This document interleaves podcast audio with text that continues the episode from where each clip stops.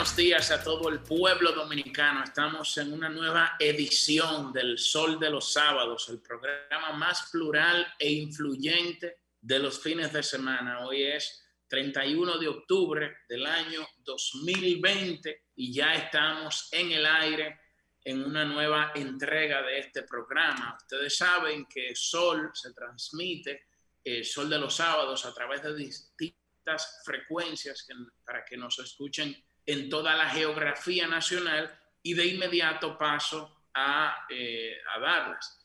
A través de la 106.5 nos pueden escuchar en Higüey y por supuesto en la provincia de Santo Domingo y todo el Distrito Nacional a través de la 92.1 en el Cibao, en el sur y el este a través de la 94.7 FM y en Samaná a través de la 88.5 FM, de manera que no hay excusa para no escucharnos en toda la geografía nacional porque este programa tiene un alcance nacional e internacional. Y de inmediato Paso a darle la bienvenida a la cocapitana de esta nave, la periodista Milicen Uribe, que también dará otras informaciones en ese sentido. Buenos días, Milicen. Buen día, Julio. Qué gusto poder saludarte hoy, sábado 31 de octubre. Saludar también a toda la gente que madruga sábado tras sábado con este sol de los sábados, así como también con Sol 106.5, que es la emisora más interactiva Julio, tú sabías que estas aguas que estamos viendo, no sé si te fijaste que la mañana está bastante gris, está nublada debido a que hay dos ondas tropicales. Eh, ONAMED ha pronosticado para este sábado aguaceros dispersos con tormentas eléctricas y también con ráfagas de viento que serán aisladas. De hecho, hay varias provincias que están en alerta, como son Monseñor Noel, Monteplata, La Vega, San Juan, Atomayor, San Pedro de Macorís, Terabia, Bauruco, Independencia y también Pedernales. De modo que de entrada, Julio, le pedimos a nuestra audiencia que esté atenta ante los avisos de UNAMED porque tenemos dos ondas tropicales Saludemos a Guaro también que está en cabina. Milicen, pero antes de pasar con Guaro, antes de pasar con Guaro, eh, también tenemos que recordarle a, toda, a todos los radioescuchas que nosotros llegamos a través de distintas plataformas del grupo RSS Media, eh, que es son Telefuturo, Canal 23, y Teleuniverso, Canal 29. Y también eh, reiterar que cuando finalice el programa, todos los videos de las entrevistas y nuestros comentarios estarán disponibles en YouTube o en la plataforma de Sol 106.5 eh, FM que usted la puede descargar a través del App Store. Ahora sí vamos a darle la bienvenida en cabina a Guarocuya Batista. Buenos días, Guaro. Todo el equipo, hoy sábado 31 de octubre, breve corrección o adición no es necesariamente después de que termine el programa. Tenemos un equipo técnico maravilloso, muy presto, que de entre 20 a 25 minutos después de cada comentario sale ya en nuestro canal de YouTube. Y parece que yo soy el único en este país que lo ve, pero también tenemos la plataforma Roku, que se utiliza en la costa este de Estados Unidos. Aquí no tenemos esa costumbre, pero de verdad que tenemos muchos dominicanos en el exterior que sí lo ven. No está de más felicitarlo a todos ustedes. Este, esta mañana lluviosa, fría, condensada Aquí estamos pasando frío. Eh, compañeros Ernesto, Yuri, vengan, cojan frío aquí también. Eh, Julio Alberto, que dijo que venía hoy sábado, mira, aquí está tu asiento esperándote. Esto, hoy sábado 31 de octubre, esta calabaza que ven acá, esto es una cucurbita, esto es un primo de la oyama. El que ha comido oyama y se ha tomado una sopa de oyama, ha comido calabaza. Usted puede comprarla en un supermercado, bastante cara, de hecho, ese paso, la abre coge sus semillas, las tuesta y hace una sopa o un pastel de lo que está dentro. Esto es algo maravilloso, íntegro, natural y hasta orgánico. Entonces vamos a aprovechar que se nos está uniendo, fíjense que se está arreglando el problema del ascensor, nuestro querido compañero y titán, Yuri Enrique, hoy, día, Noche de los Muertos. Hoy es la víspera del Día de Todos los Santos, que dicho sea de paso es una celebración católica cristiana mañana, primero de noviembre, Día de Todos los Santos, para que no piensen que esto es un anglicismo, a pesar que... Oye, yo te iba a decir que si eso no es transculturización, lo que tú estás promoviendo. aunque habemos muchos, somos 2.1 millones de dominicanos que vivimos en Estados Unidos, aunque yo vivo acá, pero yo me considero un dominicano común y corriente, eso es lo de menos. Habemos 2.1 de nosotros. No es así, mi querido Yuri. Bueno, así es. El Halloween es una, una festividad que, mucha gente celebra. Y Guarocuya aquí, no sé si ya lo dijo, para todos los que nos están escuchando, tiene su calabaza. La trajo el día de hoy, pero no la calabaza que costaba 6 mil pesos. No sé si la vieron. No, no, es un ¿Eh? escándalo. Sí, sí, sino que cuesta 600 pesos. Esta pequeña, esta pequeña. Bueno, muy, muy buenos días a quienes nos ven, a quienes nos escuchan. Gracias por estar conectados con nosotros desde temprano. Muchísimos, eh, muchísimas gracias y buenos días a, nuestro coordinador, Julio Alberto, que lo esperábamos hoy en cabina, pero nos abandonó. Y buenos días a nuestra querida compañera Milicia Uribe. Gracias, Bueno, bueno, señores, vamos de inmediato a pasar con el segmento de las informaciones eh, en este programa. Y yo quiero comenzar eh, dando una información que en el día de ayer me motivó a hacer, eh, publicar un tuit mm. sobre una entrevista que le habíamos mm. realizado al abogado Miguel Valerio ya hace varios meses en este programa, en el cual él advertía sobre algunas irregularidades eh, que se habían, que presentaban en, el, otorgamiento de los permisos para la construcción del aeropuerto internacional de Bávaro. Miguel Valerio, y nos los dio en primicia en el Sol de los Sábados, destacó algunos puntos que ellos entendían que eran muy vulnerables y por tanto eh, iniciaron todo un procedimiento judicial en ese sentido.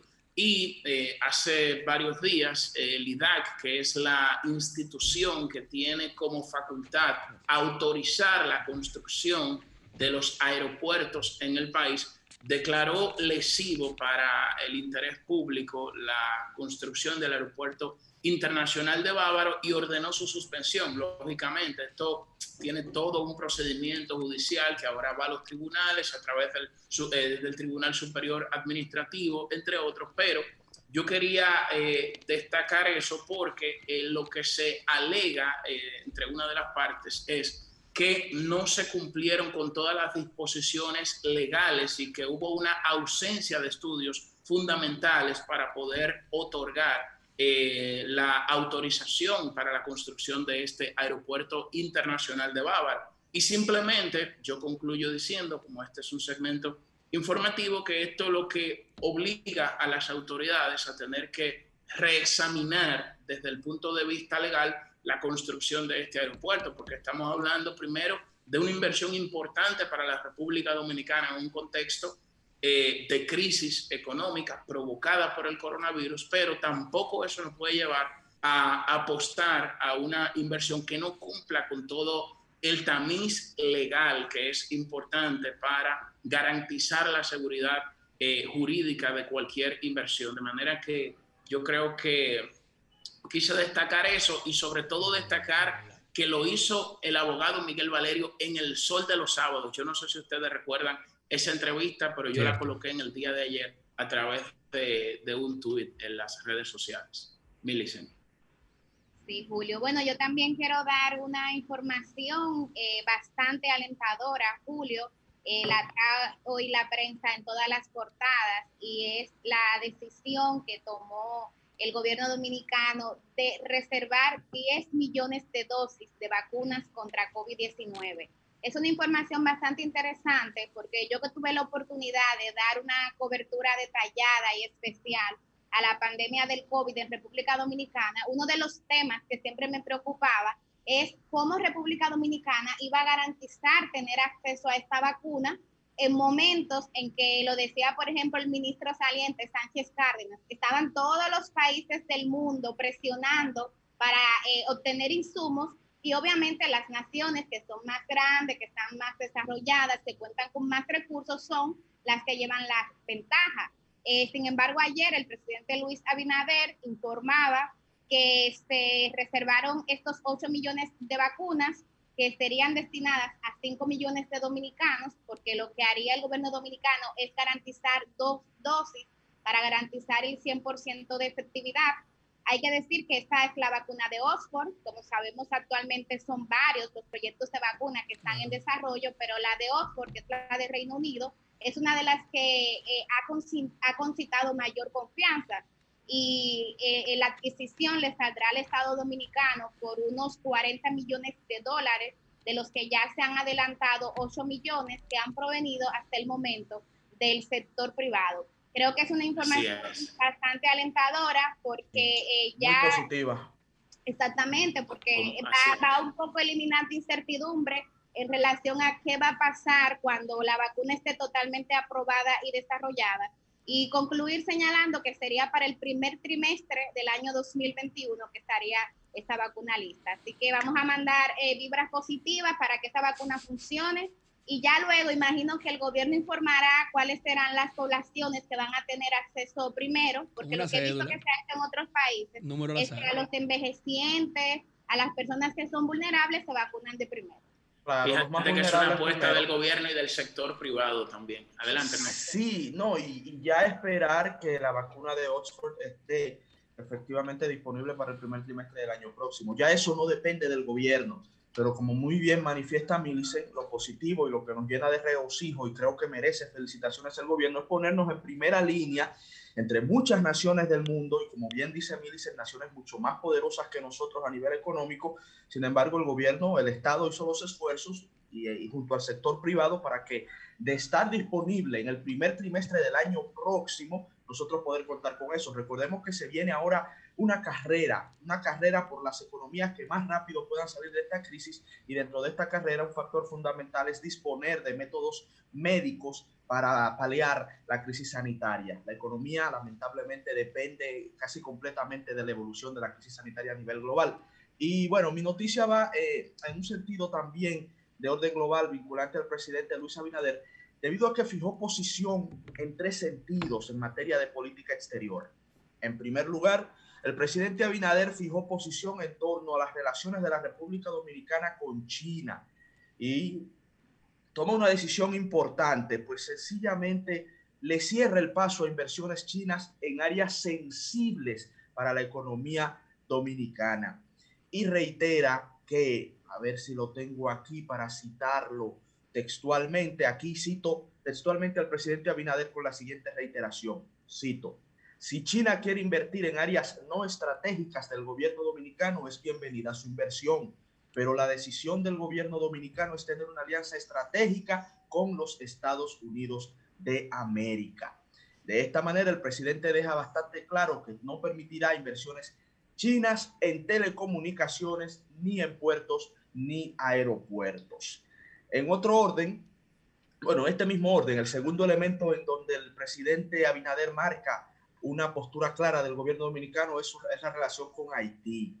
El presidente Abinader reconoce que es la nación más pobre del hemisferio occidental y que representa un gran reto para la seguridad de la República Dominicana. Inclusive habla de los costos que representa para nuestro país mantener 7.000 efectivos del ejército dominicano en la frontera y 800 de las fuerzas especializadas del, del CESFRON. Y el presidente Abinader hizo una explicación histórica y manifestó todos los aportes que ha hecho el Estado dominicano al Estado haitiano, si es que se le puede llamar Estado, imagino que por un asunto de respeto el presidente Abinader se maneja de esa manera y también le deja claro a la comunidad internacional que la solución del problema haitiano no puede ser la República Dominicana. Y finalmente, el presidente Abinader abre las puertas, vamos a, a ser cuidadosos con esto, a una decisión que tendría un impacto histórico impresionante y es trasladar la embajada dominicana en Israel, de Tel Aviv a la ciudad sagrada para las tres grandes religiones monoteístas del mundo. Dilo como es, la es Jerusalén. es, es, una, es una decisión sin precedentes en términos históricos. No la vamos a analizar hoy, pero sí queremos dar la información de estos tres renglones en donde el presidente marcó postura del gobierno dominicano. Y vamos a tomarle que lo hace a pocos días de las elecciones en los Estados Unidos. Claro. correcto, correcto, correcto. Hay la cosa, Julio. Eh, excelente anotación, eh, Julio. Precisamente a eso veníamos Guarocuya y yo a resaltar eh, ese timing, ¿no? Ese, ese momentum en el que el presidente realiza, realiza ese anuncio. Sobre Haití, Ernesto, dice Euclide Gutiérrez Félix que es un conglomerado humano, que no es un Estado, sino un conglomerado humano. Una asociación no de es una tesis de experiencias. Euclide Gutiérrez. Bueno, de Juan Bosch, de Juan Bosch. Sí, está bien. ocasión. Claro, y, nosotros Bueno, vamos a hablar, de vamos a hablar en nuestro comentario. Diríamos, de un sector La- la- conservador dominicano, porque Juan Bosch lo trata como otro tamiz también. Sí, sí, tema Bosch. Bosch el lo- lo yo, yo asumo ahí a Bosch porque Balaguer en la isla al Me revés gusta que lo asumo. tiene tintes hasta Plantea eso, hasta esa tesis que dice Sí. Yuro. Sí, claro. Sí, sí, claro, pero, pero, pero Sí. con un marco que diría yo que, que raya en los xenófobos, por eso no asumo la tesis de Balaguer, pero Bosch, si renunciara a lo humano, estaba bastante claro del desafío que representa Haití para el Estado.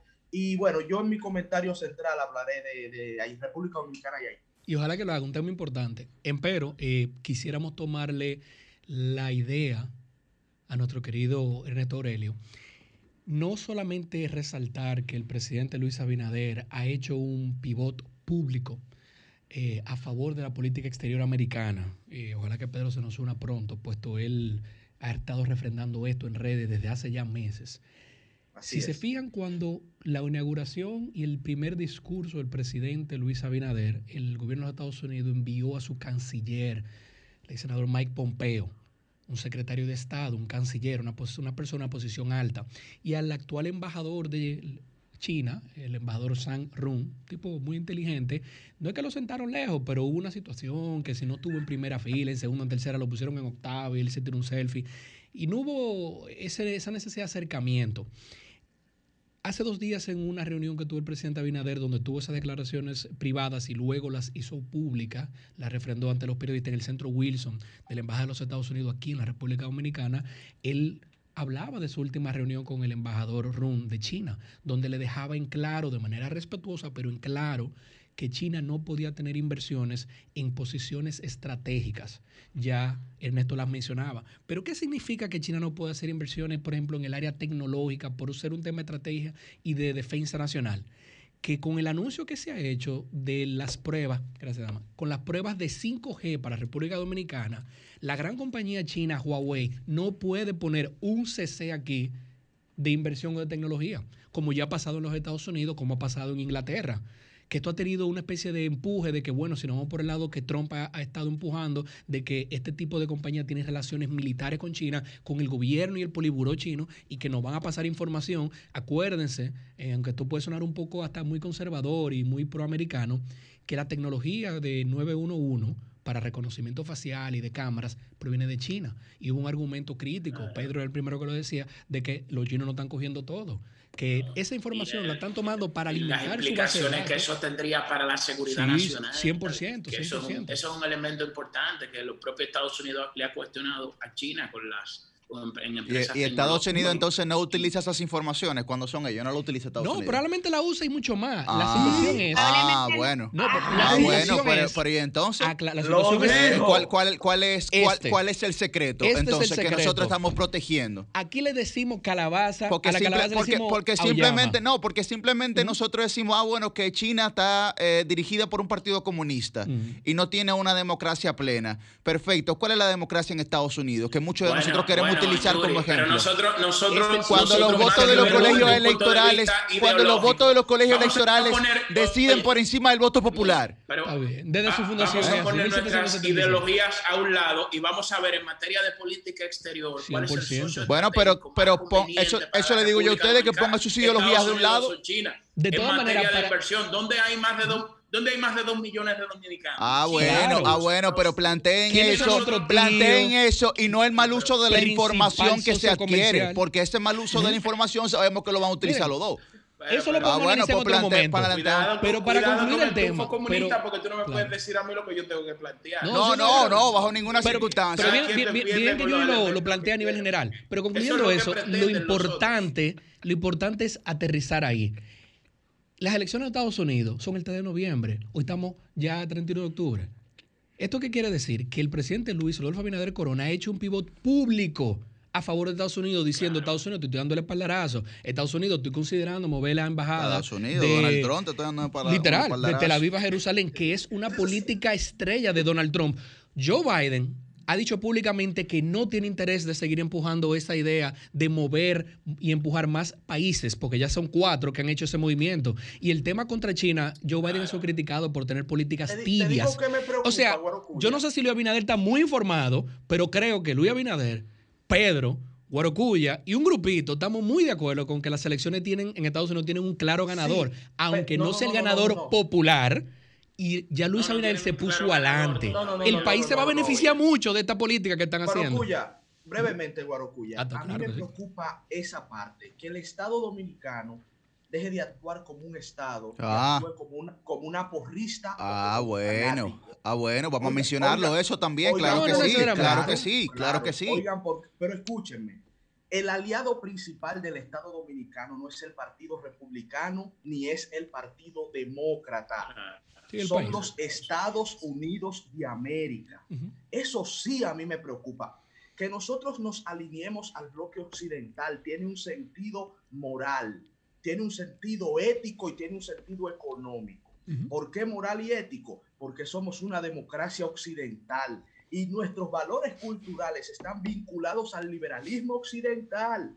Ya sé bien, liberalismo no de libertinaje, sino al sistema que ha imperado a nivel político y Claro. económico los últimos, en las últimas décadas. Y en Sí, sentido económico, porque Estados Unidos es nuestro principal aliado comercial. Por Ahora, mucho. eso no quiere decir que los dominicanos nos convirtamos, el Estado dominicano se convierta ahora en una cheerleader del Partido Republicano ni del Partido Demócrata. Nuestros intereses deben estar camino que no de caras al Partido Republicano o al Partido Demócrata, sino lo que más le convenga al pueblo dominicano. Claro, pero si gana Trump, sentido- esta No, no, apuesta no, y no, pivot no, no, nos no, va a no, dar mucho no no, no, beneficio no, porque no, nos pusimos no no adelante. no, Pero vamos no, a no terminar de escucharlo, vamos a no, no, terminar no, de escuchar. no contaminen, no Guaro. contaminen mi análisis, no contaminen mi análisis. Ustedes recuerdan cuando aquí se cuestionó, y yo no la quise cuestionar de manera personal, pero sí cuestioné la acción de la doctora Margarita Cedeño de Fernández, cuando ella dio unas declaraciones video aquel. apoyando a Hillary Clinton. Sí, antes tú de tú- no es correcto.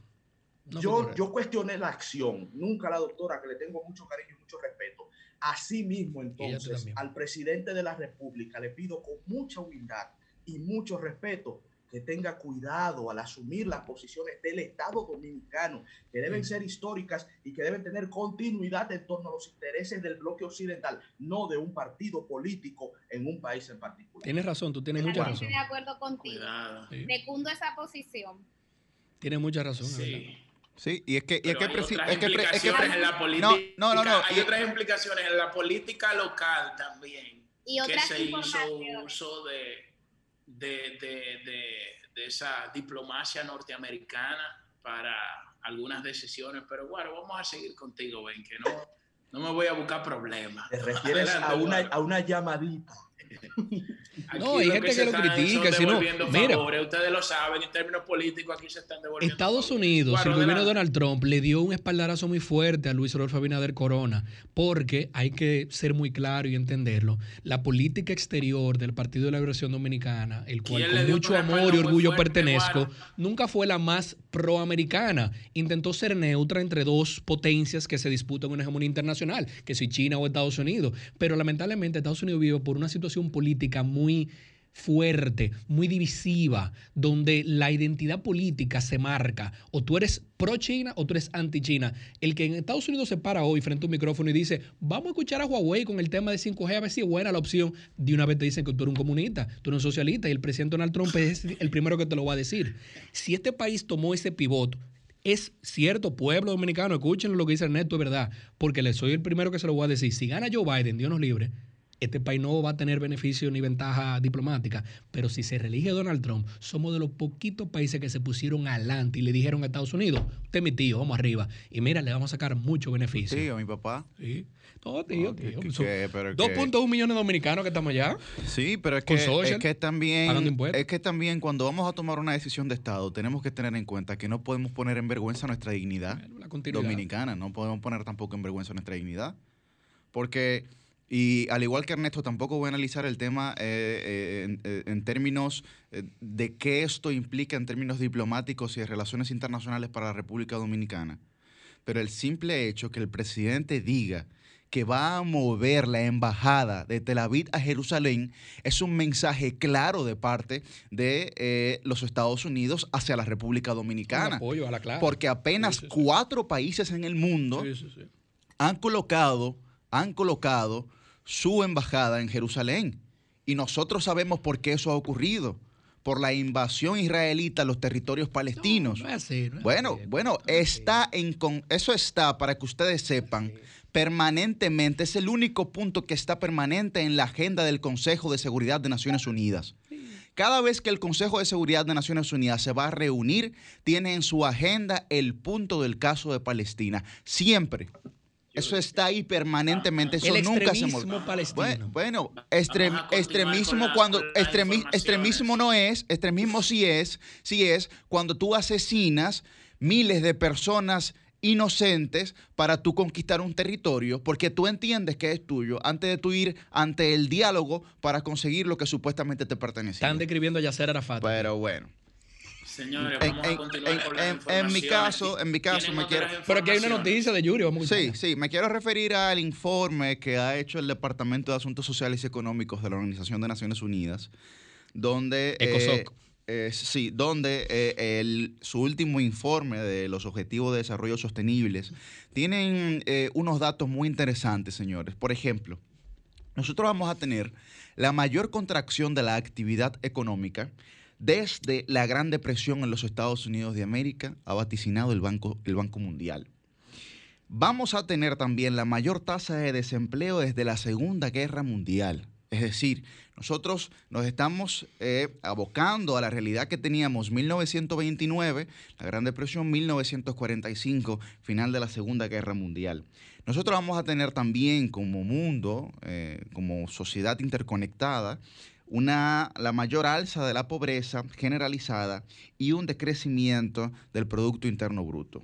Y yo digo esto ¿Esos porque... lo- datos son de, de, de qué entidad, Yuri? del Departamento de Asuntos Sociales y Económicos de la Organización de Naciones Unidas en el último informe sobre el cumplimiento de los Objetivos de Desarrollo Sostenible. Eso es el Ecosoc, que son gente seria. Correcto, sí. Porque- Y, y- y- Porque que- yo ayer, ah, bueno, ayer leía otros datos mucho más alentadores de la, de la economía global y que por supuesto tendrán un impacto muy positivo en la República Dominicana. Eh, de hecho, uno de los, diríamos, de los pilares que ahora está resaltando el presidente Donald Trump y al que apuestan ahora los republicanos es que en el, en el tercer trimestre de este año la economía creció un 7.4% del Producto Interno Bruto. Y eh, de alguna manera ya comienza... ¿Eso local o global? A, a No, repuntar. Eso es local, eso es local, eso no es global, eso es local en los Estados Unidos. Ahora, eso tendrá una repercusión a nivel global, sobre todo para economías como la de la República Dominicana. Sí, efectivamente, lo que hay que ver cuál es la realidad eh, de, de- de ese, de ese incremento del Producto Interno Bruto en los Estados Unidos de América, si es directo, si es indirecto y si puede afectar o beneficiar a la República Dominicana, como tú muy bien mencionas, nosotros como dependientes o codependientes de la economía norteamericana. Mencionaremos ese tema en el comentario con una gráfica sobre este crecimiento en B de la economía americana. Acuérdense, por más que a la gente no le gusta decirlo, que si es papá o tío, si Estados Unidos le va bien, a este país le va bien, el 80% de la remesa nuestra viene de allá, no viene de no, España. eso no es problema. Si ustedes no tienen más noticias, señores, informar que también en esta semana un hecho que ha llamado bastante la atención es que casi casi estamos iniciando el nuevo año escolar. Ayer el Ministerio ¿Y no se de aplazó? Educación- Perdón. No se aplazó en, en persona, en físico, personal. Como No que no se va a iniciar, que nada más digital. No, no, no, no, va a iniciar la, va a iniciar la próxima semana el año El 2 escolar. de noviembre. el De 2 manera noviembre. digital. Digital, exacto. Yo crucé ayer por la Escuela República de Colombia en Villajuana, eso estaba que no había ni ni una gente y no había, no había forma de clase ahí. Eh, ah, o sea, habrá una combinación de modalidades. Obviamente lo presencial está eh, descartado. Eh, una parte del estudiantado va a poder usar eh, tanto tablets como computadoras. Esto solamente para quienes tengan acceso a Internet, porque recordemos que aquí hay una brecha digital grandísima todavía en República Sí. Dominicana. Eh, sin embargo, la otra parte entonces lo hará a través de la televisión y a través de la radio. Recuerden que hace unas semanas el gobierno dominicano firmó un acuerdo con distintas empresas de, televisión y de cable para poder hacer esa, esa transmisión. Aquí lo importante, compañeros, desde mi punto de vista, es que el Estado Dominicano haga los esfuerzos para que no se ahonde la brecha social que ya existe aquí en República Dominicana en materia educativa. Yo sé que es un reto grandísimo, pero caramba, o sea, muy necesario, porque eh, parte de los cuestionamientos que, que, he ido escuchando y viendo desde ya es eh, esa, esa, esa, certeza de que no todo el estudiantado estará recibiendo la misma calidad educativa. Bueno, pero eh, es así, es imposible pedir que no se ahonde esa brecha social. Yo lo que creo que el impacto tiene que reducirse en lo más mínimo y recordemos que nosotros no teníamos, no había un manual de crisis para una situación como esta en el país ni en el mundo. bueno, en Estados Unidos dicen que en Estados Unidos dicen que Donald Trump ignoró eh, unos supuestos informes y un manual y que todo esto era eh, eh, se había anticipado mucho antes, pero en el caso de la República Dominicana hay que darle un voto de confianza al ministro de Educación y diríamos que ser hasta un tanto flexible a la hora de, de, cuestionar algunas cosas porque no había un manual. Nosotros vamos a implementar una metodología que se gestionó en estos pocos meses y que vamos a ver cómo funciona, porque aquí no se sabe cómo esto va a funcionar y cuál será el impacto real, pero no hay otra metodología en este momento que, que podamos... Eh, los que tenemos Julio, los que tenemos niños en escuelas privadas y sabemos, sabemos lo que está sucediendo porque lo vivimos bien de cerca. Y te digo, muchas veces ustedes me han escuchado hablando hasta con tristeza de lo que el COVID ha representado para la República Dominicana. De verdad lo he dicho muchas veces, también como economista. O sea, teníamos 16 años seguidos de crecimiento económico, lleva el COVID y esto se va de plano. Pero entonces las secuelas sociales es lo terrible esa brecha digital que menciona Millicent ya está representando un lastre en cuanto a la brecha educativa, lamentablemente. O sea, estamos hablando de que va a iniciar, pensando en futuro el año escolar, pero en los colegios privados hace dos meses que inició. O sea, y con un nivel de conectividad que lamentablemente no lo van a poder tener muchos niños y niñas de la República Dominicana, no lo van a poder tener. Hay colegios privados, de esos colegios privados que son más pequeñitos, con menos recursos, que están en los barrios, en Villajuana, por ejemplo, donde yo me crié y estudié, que, señores, resulta que eh, los profesores, el colegio tuvo que pagarle internet, porque muchos profesores no tenían la capacidad, o sea, tienen un paquetito en el celular pero eso no le daba para realizar las funciones que tienen que realizar. No tienen una laptop. pero, si, pero si nosotros hemos tenido problemas de conectividad y gracias a Dios tenemos acceso. No, por problema tú, te hemos dicho que mejor es la conexión internet. Tú tienes el plan más barato, es claro, me consta. por Dios, un hombre es, como, es como dice Julio Alberto, la brecha lamentablemente ya está ahí hay que darle un voto de confianza al ministro y a las autoridades para ver si lo minimizan lo menos posible. Pero les digo algo, soy un poquito pesimista en ese sentido porque ya lo estoy viviendo. Ya yo sé lo que está sucediendo y lamentablemente muchos niños y niñas, por como veo que van las cosas, van a tener una educación muy, pero muy precaria, por encima de lo precaria que ya era la educación dominicana que lo tenían los últimos renglones en la prueba PISA antes del coronavirus. Imagínense ahora. Déjenme darle esta información que salió la semana pasada, pero no... Eh, ah, bueno, brevemente esta información. que, la información y luego la llamada. Julio, una preguntita, Yuri, brevemente. Sería interesante preguntarle a la gente y también darle paso a nuestra amiga Sucia Aquino otro ¿Quién cree que va a ganar las elecciones de los Estados Unidos? ¿Qué usted le parece? sí, sí, pero, brevemente quiero darle esta información. Eh, Ernesto, tú que mencionas el tema de la prueba PISA. En el último informe que salió el 22 de octubre de este año, el pasado 22 de este mes, la República Dominicana destacó, oigan bien, destacaron sus estudiantes en el manejo de los temas globales.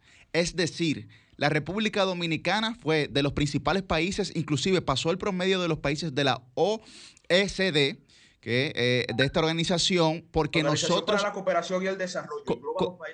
correcto. Nosotros superamos el promedio de la OECD en temas eh, globales, en el manejo de temas globales. Y yo les voy a presentar, el próximo sábado voy a hacer un análisis sobre eso, porque la única explicación, el único, la única metodología que existe, metodología pedagógica dentro del sistema educativo, son los modelos de Naciones Unidas para poder fomentar Totalmente de acuerdo. el manejo, de ha los, trabajado el, el- eso. el manejo de los temas globales Sí, sí, sí. dentro del sector Totalmente. Público. Y eh, Sí, sí, en ese año que se hizo esa prueba, pues precisamente Claro, claro. era un servidor quien dirigía ese programa dentro del Sistema Nacional Educativo. Así que el Y- próximo sábado y vamos a tener César un lo que del César. sobre eso. Yuri ha trabajado eso toda su vida. Yo lo trabajé, mi primer empleo cuando era eso. Pero el que trajo eso en este país, el neto, atención, Ah, se sí, llama claro. Leonel Antonio Fernández Reina. Y eso es uno de los mejores legados que el expresidente Fernández nos ha dejado. así Le gustó eso a Ernesto. wow. Claro que sí. No, no, no. Susana Aquino. No, pero esa es la Gilberto. realidad. esa es la realidad. Aprovechar, chicos, para saludar,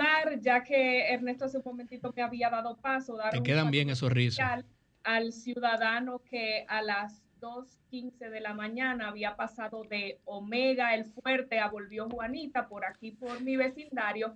Eh, esto lo digo porque a esta fecha, 31 de octubre, falta poco para diciembre, tengo unas cuantas semanas diciéndoselo, la gente está en una actitud que no sabemos lo que va a pasar con las medidas del coronavirus. Un, sí. eh, escenario global donde eh, Estados Unidos registra eh, este viernes más de 94 mil nuevos casos de coronavirus en 24 horas. Esto ya próximo a las elecciones, de las cuales vamos a hablar con la gente en las llamadas. Ay, Y este es un Trump. conteo de la prestigiosa Universidad John Hopkins de los Estados Unidos. Así que esto no se sabe dónde vayas a parar, pero nosotros Ah, tenemos que continuar eh, informando y comentando todo lo que Vamos- vamos a tomar- la. Pedrito. Vamos a salir con el bomber. Vamos a tomar las llamadas, a ver qué Vamos la arriba. gente, a ver qué- cuál, cuál de los dos candidatos garantiza. No, esa no es la pregunta. Ver, la ver, pregunta es,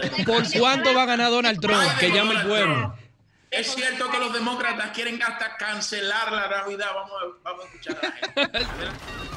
Comunícate 809-540-1065. 1-809-200-1065 desde el interior sin cargos. 1-833-610-1065 desde los Estados Unidos. Sol 106.5, la más interactiva. Buenos días, ¿cuál es su nombre? ¿Dónde nos llama? The people. Buenos días, ¿cuál es su nombre? ¿Dónde nos llama? Oh, buen día, te habla Marisa Jiménez, soy una maestra público y privado. Le escuchamos. Sí, adelante. Mira, estamos demasiado confundidos con esta situación de comenzar el día 2. Mm. Pero, por ejemplo, en la escuela donde yo trabajo, no tenemos agua, no tenemos energía eléctrica ni tenemos conectividad. Wow. No sé cómo vamos a comenzar, pero vamos a pedirle a Dios que meta su mano. No voy a hablar de nada de Trump porque lo que me interesa es lo de aquí. Perdón y escúcheme. Tiene derecho, Bueno, tiene derecho. está, está Perdón, su- ahí está esto su es llamado. suyo, esto es No, no, no, ahí está su Está llamado, está muy por su importante. participación que confirma lo que nosotros estamos advirtiendo. As- Así es. Es Bu- terrible. Una buenos días, perdida. buenos días, ¿cuál es su nombre? ¿Dónde nos llama? Dani Méndez de New Jersey, buen día chicos. Adelante. ¿Cómo está Patterson? Yo quiero, ah, está muy bien, está muy bien. Yo creo que Donald Trump va a ganar, eso se lo he dicho ya varias veces. Donald Trump va a ganar. Yo- quiero referirme a este tema de, de la segunda mayoría en el Senado y esas cosas. Y yo quiero hacerle un llamado a la clase política joven que está aspirando a, a- a- a dirigir la nación en un futuro. Eh, la falta de consistencia en los políticos es lo que está haciendo que la gente Mm, pierda la credibilidad en los políticos. Un hombre educado. Eh, vemos a un José Paliza que en el 2016 decía una cosa y hoy descaradamente dice Uy, otra. uy, uy. Yo lo voy a tratar eso en mi comentario. Por eso es que la clase política ha perdido tanta credibilidad en el pueblo dominicano por cosas como esta. Entonces la alta cúpula, tú te das y tú ves a un José Paliza que con una de ese tamaño. Entonces las bases tú no puedes, tú no puedes criticar que las personas de abajo hagan lo mismo. ¿Tú me entiendes? Entonces es una falta de consistencia que existe en los políticos dominicanos y por eso cuando nos dicen eh, que somos mentirosos, cuando nos dicen que somos ladrones, muchas veces la gente tiene la razón. Muchas veces la gente tiene la razón. Entonces yo quiero hacerle un llamado a la juventud peledeísta a que no adopten este tipo de, de mecanismos que usan la mayoría de políticos en estos días. Porque vamos a seguir perdiendo la credibilidad y no vamos a llegar a ningún sitio en ningún momento. Muy buen llamado. Excelente. falta de coherencia. Excelente. No tan solo en la clase política, y como tener presidentes que en campaña decían que no se iban a reelegir y luego intentan modificar dos veces la constitución. Ese tipo de actitudes ha hecho que la ciudadanía... como, le como tener presidentes que dicen Mm, dos periodos y Estoy de- nunca más, pero bueno, también se habilitan para salir en la constitución. Líneas llenas. Buenos días, ¿cuál es su nombre? ¿Dónde nos llama? Buenos días. Buenos días, Residencial Santo Domingo, Marilín. Adelante, Sí, Marilyn. Sí, eh, tengo para decirle con relación a Donald Trump y a Joe Biden que tengo muy mala experiencia con los demócratas aquí en este país. Ay, Sí, muy mala. Mm. Eh, Hillary Clinton jala para Haití, porque ahí es que están todas sus... más mala que el agua llave. Sí, ahí para Haití. Entonces, muy pro haitiana. Donald Trump es un hombre nacionalista y todo el que es nacionalista para mí vale mucho porque hay que de- defender la al pueblo. nacionalidad. Bien. No soy demócrata, tengo muchos de familia demócrata, no soy republicana, no quería a los republicanos, pero me he dado cuenta que son nacionalistas y con ellos nosotros, nuestro país, Es lo que es. está mejor en cuanto a su nacionalidad. Él defiende su nacionalidad, no tenemos injerencia de los demócratas aquí queriéndonos implantar que nosotros carguemos con los haitianos. Ni que hablemos Y en que estos cuatro años Trump nunca nos han metido injerencia. Nunca Y nos deportaron. Quien deportó mucha gente aquí Oba- fue Obama. Obama, que prometió millones, que no y de deportó mucho y no cumplió con lo que decía. Y nos metió aquí la agenda gay con el diplomático que vino, que se exhibió en las escuelas Que está loco con por su volver. está marido. loco por que no- volver. Sí.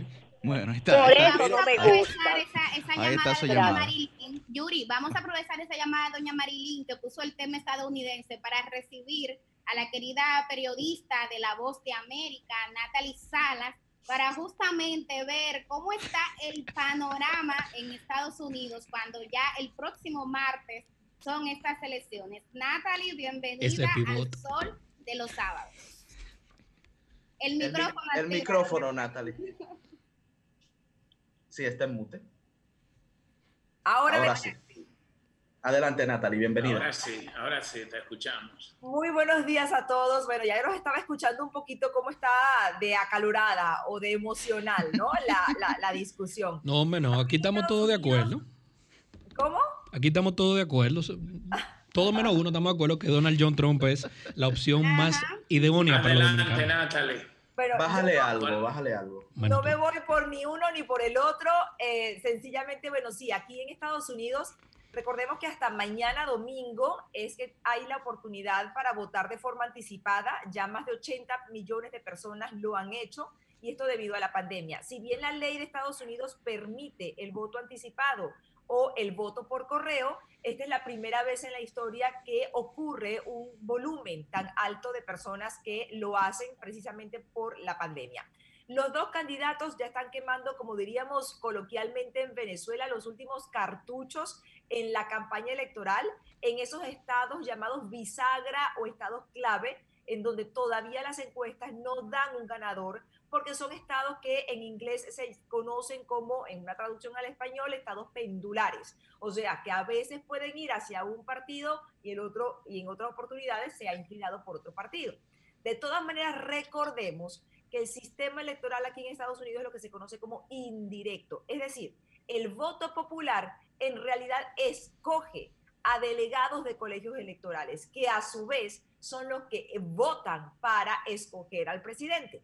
Se necesitan 270 votos de colegios electorales como mínimo para que entonces esa persona pueda ser declarada como ganador de, eh, de Estados Unidos. Entonces, los estados que más votos tienen son los de mayor cantidad poblacional, como por ejemplo California. Sin embargo, también Florida, que aunque tiene menos cantidad de personas que California, tiene un peso importante de votos electorales, que son 29 votos, porque esos votos, como dije anteriormente, van y vienen. No se sabe si van a ser demócratas o no se sabe si van a ser republicanos.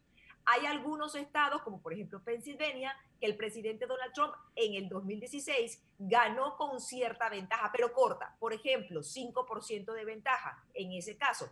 Es por eso que ahora están reforzando lo que son eh, las campañas electorales, por lo menos hasta mañana, en estos estados como Pensilvania, Wisconsin, Michigan. Natalie, la percepción que tenemos cuando uno lee la prensa internacional y, como arrojan las encuestas es que el candidato Joe Biden lleva la delantera y prácticamente tiene ganadas las elecciones del próximo 4 eh, de noviembre. ¿Cuál es, eh, tú crees que se pueda reeditar o reproducir, repetir un escenario similar al del 2016, donde todas las encuestas indicaban que Hillary Clinton iba a ganar las elecciones y en efecto así fue en el voto popular, sin embargo, terminó ganando el presidente Donald Trump? Porque solamente hasta ahora he visto pocos politólogos que se arriesgan a hacer predicciones de que Donald Trump ganará las próximas elecciones es que como tú lo señalas, son sencillamente predicciones, son encuestas que se hacen y que son fotografías del momento. Y también depende, no solamente a nivel nacional, sino estado por estado. Por eso explicaba un poco lo que es de bizarro un poco para nosotros los latinoamericanos el sistema de votación de Estados Unidos porque ciertamente, como tú lo señalabas, en el año 2016 muchas encuestas apuntaban a que ganaba la ex secretaria de Estado Hillary Clinton. Bueno, y Hillary Clinton ganó el voto popular, Natalie. Pero eso ganar en voto popular es ganar nada. Ganó en voto popular. Pero eso me claro, exactamente. Pero lo que te decía, por eso explicaba lo de los colegios electorales. No, claro, claro. Y ella en la convención, no sé si recuerdan, pero ella en la convención demócrata justamente señalaba diciendo que si querían hacer que Joe Biden ganara, refiriéndose por supuesto a, los, eh, a los uh, supporters, a las personas que apoyan a, la, a la fórmula demócrata, tenía que haber una avalancha de votos. Ella lo decía incluso señalando, yo lo sé en carne propia, que así es que tiene que ser, porque si hay una gran cantidad de votos que inclinen la balanza del colegio electoral hacia una tendencia, entonces allí es cuando se va a declarar el ganador. Natalie, y dos, dos preguntitas. Ah, perdón, Ernesto. Si adelante, adelante, adelante. Rápidamente. Em, la campaña tan visceral que hemos visto en esta ocasión eh, y desde hace unos años en los Estados Unidos, vimos cómo el documental de Netflix de Social Dilemma abordó un poquito este tema. Eh, pero tú, tu percepción como periodista que estás allá, ¿Esto realmente inclina la balanza en cuanto al voto, estos discursos tan contrapuestos y agresivos uno contra otro? Hay New York Post. Si te pones a ver, Sofía, realmente eh, los discursos se han dirigido hacia dos... Ah, ¿No es Sofía? Susi. Ah, Susi, perdona. Exacto. Mira, si, si no te pones a ver, realmente los discursos se han inclinado hacia dos puntos específicos, que es el manejo de la pandemia y la economía. Según el Centro de Investigaciones Pew, con sede aquí en la ciudad de Washington, D.C., más que todos los hispanos, que en esta oportunidad son 32 millones de hispanos, y eso que no estamos contando a extranjeros, que pueden ser de otras nacionalidades, pero por ejemplo, también hay hispanos, estamos hablando de, por ejemplo, 300 mil hispanos que quedaron sin ser naturalizados porque las oficinas de inmigración cerraron por la pandemia. Entonces no pudieron tomar su juramento como ciudadanos, por ende no pueden ejercer el voto. Entonces, pero en esta oportunidad los temas que más impactan son economía y pandemia. Biden ha estado siempre dirigiendo sus, em, sus críticas directamente al presidente Donald Trump por el manejo de la pandemia. Recordemos que ya Estados Unidos alcanzó la cifra de más de 9 millones de personas contagiadas, esto según la Universidad Johns Hopkins. Y también por el otro lado, Donald Trump ha señalado un poco las críticas, o sea, se ha, respondido a las críticas de Biden, pero se ha tratado de dirigir un poco es hacia la economía y a la necesidad que él ha visto y su equipo de gobierno de reabrir la economía. Pero, ¿qué pasa? Como está todo tan ligado, hemos visto que también las críticas al presidente Donald Trump vienen por ese lado, porque al reabrir la economía, es que las autoridades sanitarias han señalado que se han producido los rebrotes en tantos estados, por lo cual ahora tenemos la cifra que tenemos de contagiados. Natalie, hay algo ah, brevemente, Barocuya, porque e, e, es, importante. En las elecciones en Latinoamérica es muy común el famoso conteo a boca, a boca de urnas, ¿no? que por la manera presencial en que se vota en prácticamente todo el continente, tiene resultados medianamente fiables. ¿Existe algo similar con este voto masivo por correo en los Estados Unidos de América? ¿Hay alguna metodología que pudiera darnos una idea de por dónde van las preferencias con esos votos que ya se han emitido? En este momento, no porque ese voto tiene que ser contabilizado el 3 de noviembre, cuando se ya cuando que es el día de la elección. En este momento no se conoce cuál es la tendencia de ningún voto porque los centros electorales no están haciendo un cómputo. Bueno, una corrección, Natalie. No se conoce la tendencia porque no se abren los votos, pero por lo menos eh, tres cuartos de los estados de Estados Unidos permiten conocer los party rolls o party registration files. Ergo, en el estado de la Florida se han hecho tantos millones de votos de los que se pueden contabilizar que de estos estaban previamente registrados tantos demócratas, tantos republicanos y tantos independientes. Y para conocimiento Ernesto, la data que es la más fiable y más cercana, obviamente como dice Natalie, no se abren los votos, pero la data indica que a esta fecha, un día antes de cerrar, en el 16, muchos más demócratas registrados habían votado por correo que hoy, como porcentaje, noticia positiva para Donald Trump. Yo sabía que iba a ser positivo al final. Es pregunta, Tenía esa sospecha. En relación a los latinos, ¿a quién están respaldando más? Y te lo preguntamos porque aquí nos llama mucha gente de, allá de Estados Unidos y se pronuncian casi siempre a favor de Trump. Si son mexicanos, no. ¿Perdón? ¿Guarocuya? No vamos a escucharla, Natalia. Ah, bueno, Mili, lo que nosotros hemos podido consultar con expertos aquí en La Voz de América es que el voto hispano no es monolítico. Ciertamente depende a quién le preguntes, en qué estado y la edad que tenga el votante. Por ejemplo, una de las cosas por las cuales estamos alcanzando en esta oportunidad 32 millones de votantes hispanos o de origen hispano es que muchos jóvenes cumplieron la mayoría de edad, los 18 años que se necesita para votar. Entonces, ¿qué pasa? Por ejemplo, si tú preguntas en el estado de la Florida a mi mamá, por ejemplo, ¿verdad? Que yo que soy venezolana y este, de repente a, o a personas de la generación de mi mamá o de mi abuela, que sean cubanas, eh, venezolanas, etcétera, que vivieron una realidad política en sus países que las hicieron migrar, entonces tienen un concepto. Mientras que los jóvenes que no vivieron esto, sino a través de historias, entonces tienen otro concepto. Y así como los, eh, los analistas que hemos consultado tratan de explicar un poco cómo es el voto hispano, que no es monolítico en esta oportunidad, lo que sí es monolítico de alguna manera es que, bueno, al igual que también el resto de la población de Estados Unidos, está muy inclinada a saber las propuestas políticas. De ahí la importancia que tenían los debates, por lo cual el primer debate trajo en consecuencia eh, cierta decepción en la población porque los candidatos, como pudimos ver, no se, interrumpían con eh, constantemente.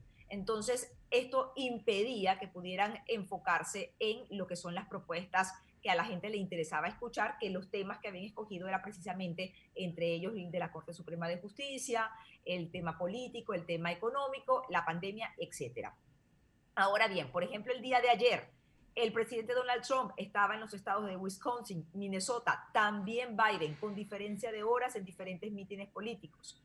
Y, por ejemplo, Biden nuevamente hablaba sobre la pandemia, pero también se refería a los convenios económicos que había firmado el presidente Donald Trump, sobre todo con China, y que de alguna manera habían afectado a los agricultores de Estados Unidos. El presidente Donald Trump volvía a apelar a su Em, experiencia, a también incluso como un hombre de negocios, para poder levantar la economía de Estados Unidos y que sencillamente él no tiene la culpa de que haya venido la pandemia y de alguna manera haya echado por tierra lo que se había hecho en, una, en un primer momento cuando los primeros años de su, de su Natalie, una pregunta tú como periodista y que agradecemos enormemente que nos eh, agracies. Eh, Natalie, para el que no lo sepa y nos escucha, es de La Voz de América, es un conglomerado mediático del Estado de los Estados Unidos, es público, es federal, tiene muchos componentes, Radio Libre Martí, Radio Libre Europa, Radio Libre Asia, y es maravilloso que tú estés ahí. ¿Tú crees que al hispano promedio, puede ser mexicano, chicano, dominicano, cubano, venezolano, le impacta las últimas noticias que han estado saliendo de algunos medios como el New York Post relativo a una serie de correos de Hunter Biden, el hijo segundo y único varón que queda vivo de Joe Biden sobre posibles actos de corrupción con negociantes y empresarios chinos.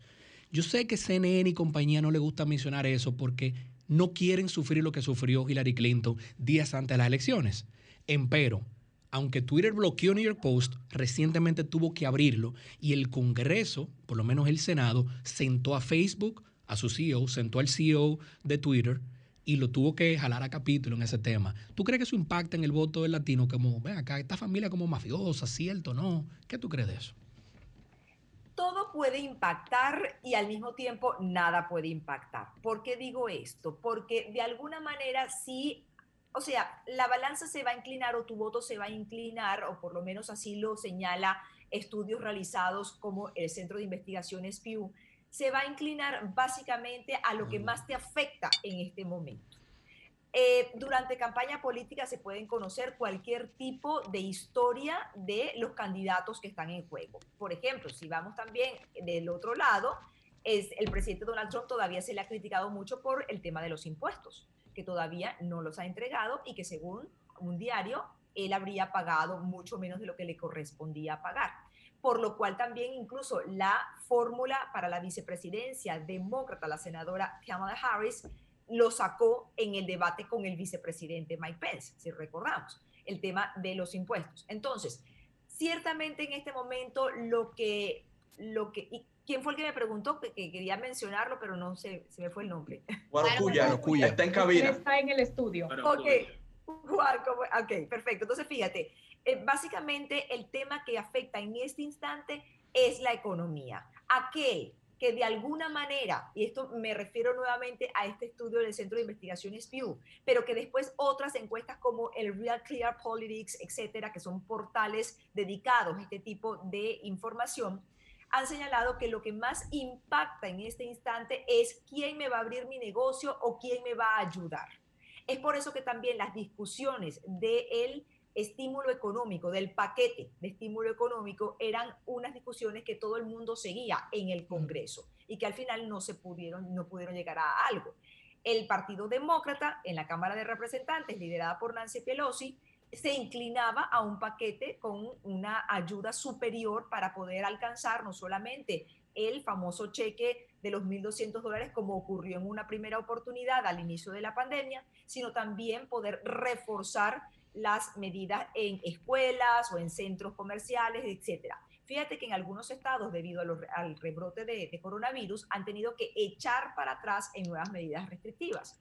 Lo que dijo ayer Biden, por ejemplo, fue que él estaba de acuerdo con reabrir la economía, pero con las medidas de seguridad tan estrictas que fueran guiadas por las autoridades sanitarias. Recordemos que el presidente Donald Trump era uno de los que al principio señalaba, bueno, y todavía dice que el uso del tapabocas es algo opcional, cosa que los em, que los, eh, las autoridades sanitarias han indicado que es una de las principales eh, maneras de poder detener la propagación del virus. Eso no significa que lo va a curar o que va a acabar la pandemia, significa que al haber el tapabocas, el virus no puede saltar de persona a persona y se reduce la velocidad de la propagación. Pues entonces, Natalie, ayúdanos aquí este para que tú dé la noticia. De, donde preguntes también, hay estados más afectados que otros. No, para, para que tú dé la noticia, que quizá eh, a mí se me pasó esta mañanita, pero mi comentario trataré, quizá los compañeros no lo han visto, la noticia económica. Finalmente, de hace dos días, Natalie, dinos tú la noticia. ¿Cuánto creció el último trimestre de Estados Unidos que se anunció hace 24 horas? No, no lo, la cifra no la sé. ¿Cuál es? 33.1% del PIB de crecimiento. ¿Tú lo pudiste ver, el crecimiento en B anunciado por la Reserva Federal? Bueno, recordemos que Eso se anunció ayer. sí, mira, pero yo quería, yo no sé, no me da tiempo hacer, hacer una última pregunta, Natalie, de mi parte. El impacto electoral del movimiento Black Lives Matter eh, se, se, se, ha medido y si tú puedes y, si tú entiendes que este diríamos que sería un elemento eh, que pudiera inclinar o no la balanza de cara a las próximas elecciones. Y otra sería la movilización, eh, diríamos que cuál, es, cuál segmento de población tendría más capacidad de movilización, si el voto pro-Trump o el voto anti-Trump en, en, de cara a las elecciones de la próxima semana. Pero el, eh, ¿qué, población tiene más movimiento? ¿Cuál? ¿En de las minorías? El, eh, no, de, yo me refiero al voto anti-Trump eh, y el voto pro-Trump, a favor y en contra del presidente Donald Trump. que cuál entiendes de, los, de estos segmentos poblacionales de electores que tiene mayor entusiasmo para movilizarse a votar la, para las elecciones. Es que por eso te preguntaba si es de, la, de las llamadas minorías, porque los afroestadounidenses también están considerados como una minoría. En este momento, el, la, la minoría, o es, si la minoría racial que tiene mayor peso en este momento por número de habitantes o por, por, por cantidad de integrantes, vamos a decirlo así, son los hispanos o eh, descendientes de hispanos, que en este momento acumulan 32 millones. Ahora, ¿qué pasa? En cifras pasadas, el, la participación hispana ha estado incluso por debajo de la mitad. O sea, no es una movilización grande. En esta oportunidad, en este año, hemos visto que organizaciones civiles y también organizaciones de hispanos, ojo, de cualquier nacionalidad, no estoy hablando de un país en específico, pero de cualquier nacionalidad, han, se han concentrado para poder eh, promover lo que es la participación electoral. En Florida lo ves mucho porque hay una gran cantidad de hispanos. De hecho, la, de, todo el voto hispano, prácticamente más de la mitad se encuentra en el estado de la Florida. Por eso es que es un estado tan importante que incluso ha visitado en campaña electoral el expresidente Barack Obama, que en, en, en, en oportunidades pasadas tuvo éxito dentro de esta comunidad. Ahora, tú me hablabas de los movimientos raciales. Recordemos que aquí en Estados Unidos también se vieron una serie de protestas que algunas de ellas se volvieron violentas y que muchas ciudades estuvieron, como por ejemplo Portland, en algunas. Chicago, estuvieron eh, de alguna manera eh, presenciando este tipo de, de, de, protestas y manifestaciones durante muchas semanas.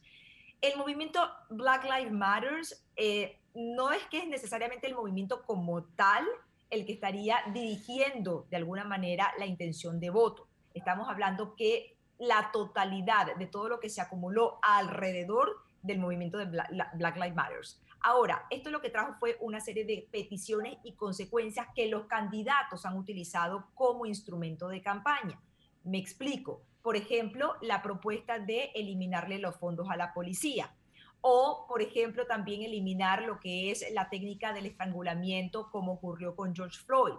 Entonces, ese tipo de cosas lo que han traído estas manifestaciones, aparte de, por supuesto, el, eh, eh, la manifestación o el disturbio como tal, es una serie de peticiones que los republicanos y los demócratas han interpretado para prometer una u otra cosa. Entonces, ciertamente, ¿hay un peso importante de las protestas? Sí. ¿Por qué? Porque evidentemente eso implicaría un, un descenso en lo que es la tranquilidad pues, de, de la sociedad. Esto ha sido controlado por el presidente Donald Trump, incluso sacando la guardia, pero este, también los demócratas dicen que actuarían de otra manera. Ahora vamos a ver si de repente, si de ganar la presidencia, entonces cómo actuarían en este, en este caso. Lo, por eso es que te decía, lo que deriva de estas protestas raciales es una serie de propuestas que los eh, mismos candidatos han utilizado a su favor para las diferentes campañas.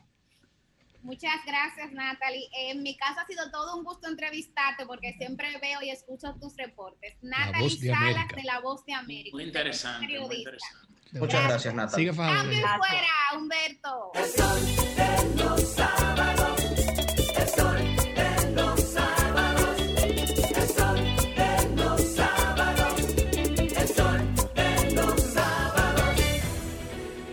Sol 106.5, la más interactiva. Una emisora RCC Miria.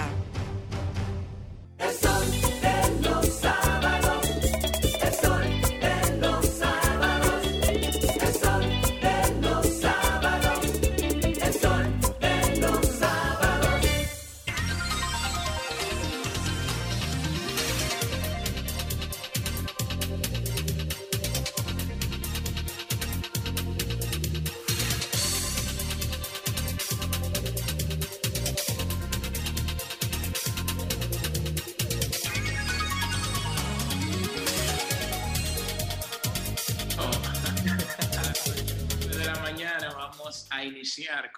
comentarios. ¿Cómo? ¿Y no viene entrevista? Nuestros talentos, sí, pero como no tenemos aún a la invitada en línea, vamos a iniciar con los comentarios y luego más adelante eh, haremos la entrevista.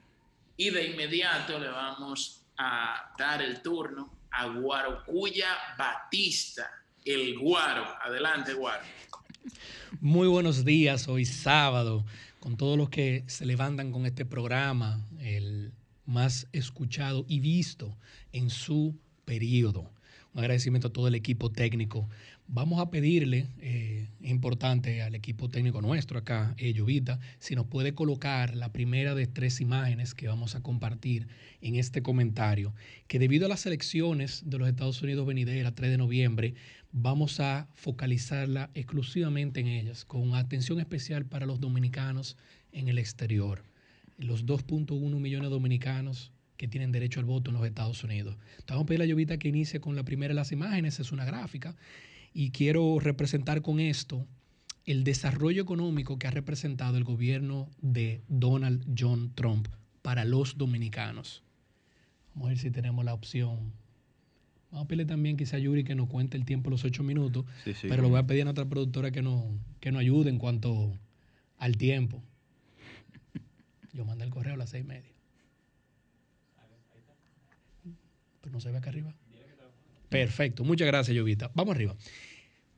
Para los que no pueden vernos y solamente nos escuchan por radio, con gusto les describimos y los demás pueden verlo. Miren, esta es la noticia que hacíamos referencia hace unos minutos cuando teníamos la entrevista de Natalie Salas de La Voz de América. Este es el anuncio de hace 24 horas de la Reserva Federal y el Buró de Estadísticas Laborales del crecimiento fuerte que ha tenido los Estados Unidos en el tercer trimestre que cerró el mes de septiembre. 33.1% de crecimiento del PIB anualizado. Si lo llevamos a términos reales, ajustados al nivel de precios, esto representa un crecimiento de 7.4% en el crecimiento real, ajustado ya a los precios.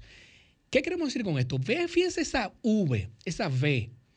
Antes de que entrara la crisis del coronavirus, la economía estadounidense tenía un nivel de crecimiento nunca antes visto, tanto por su razón nominal como por el nivel que estaba alcanzando. Y esto permeaba en todos los aspectos de la población.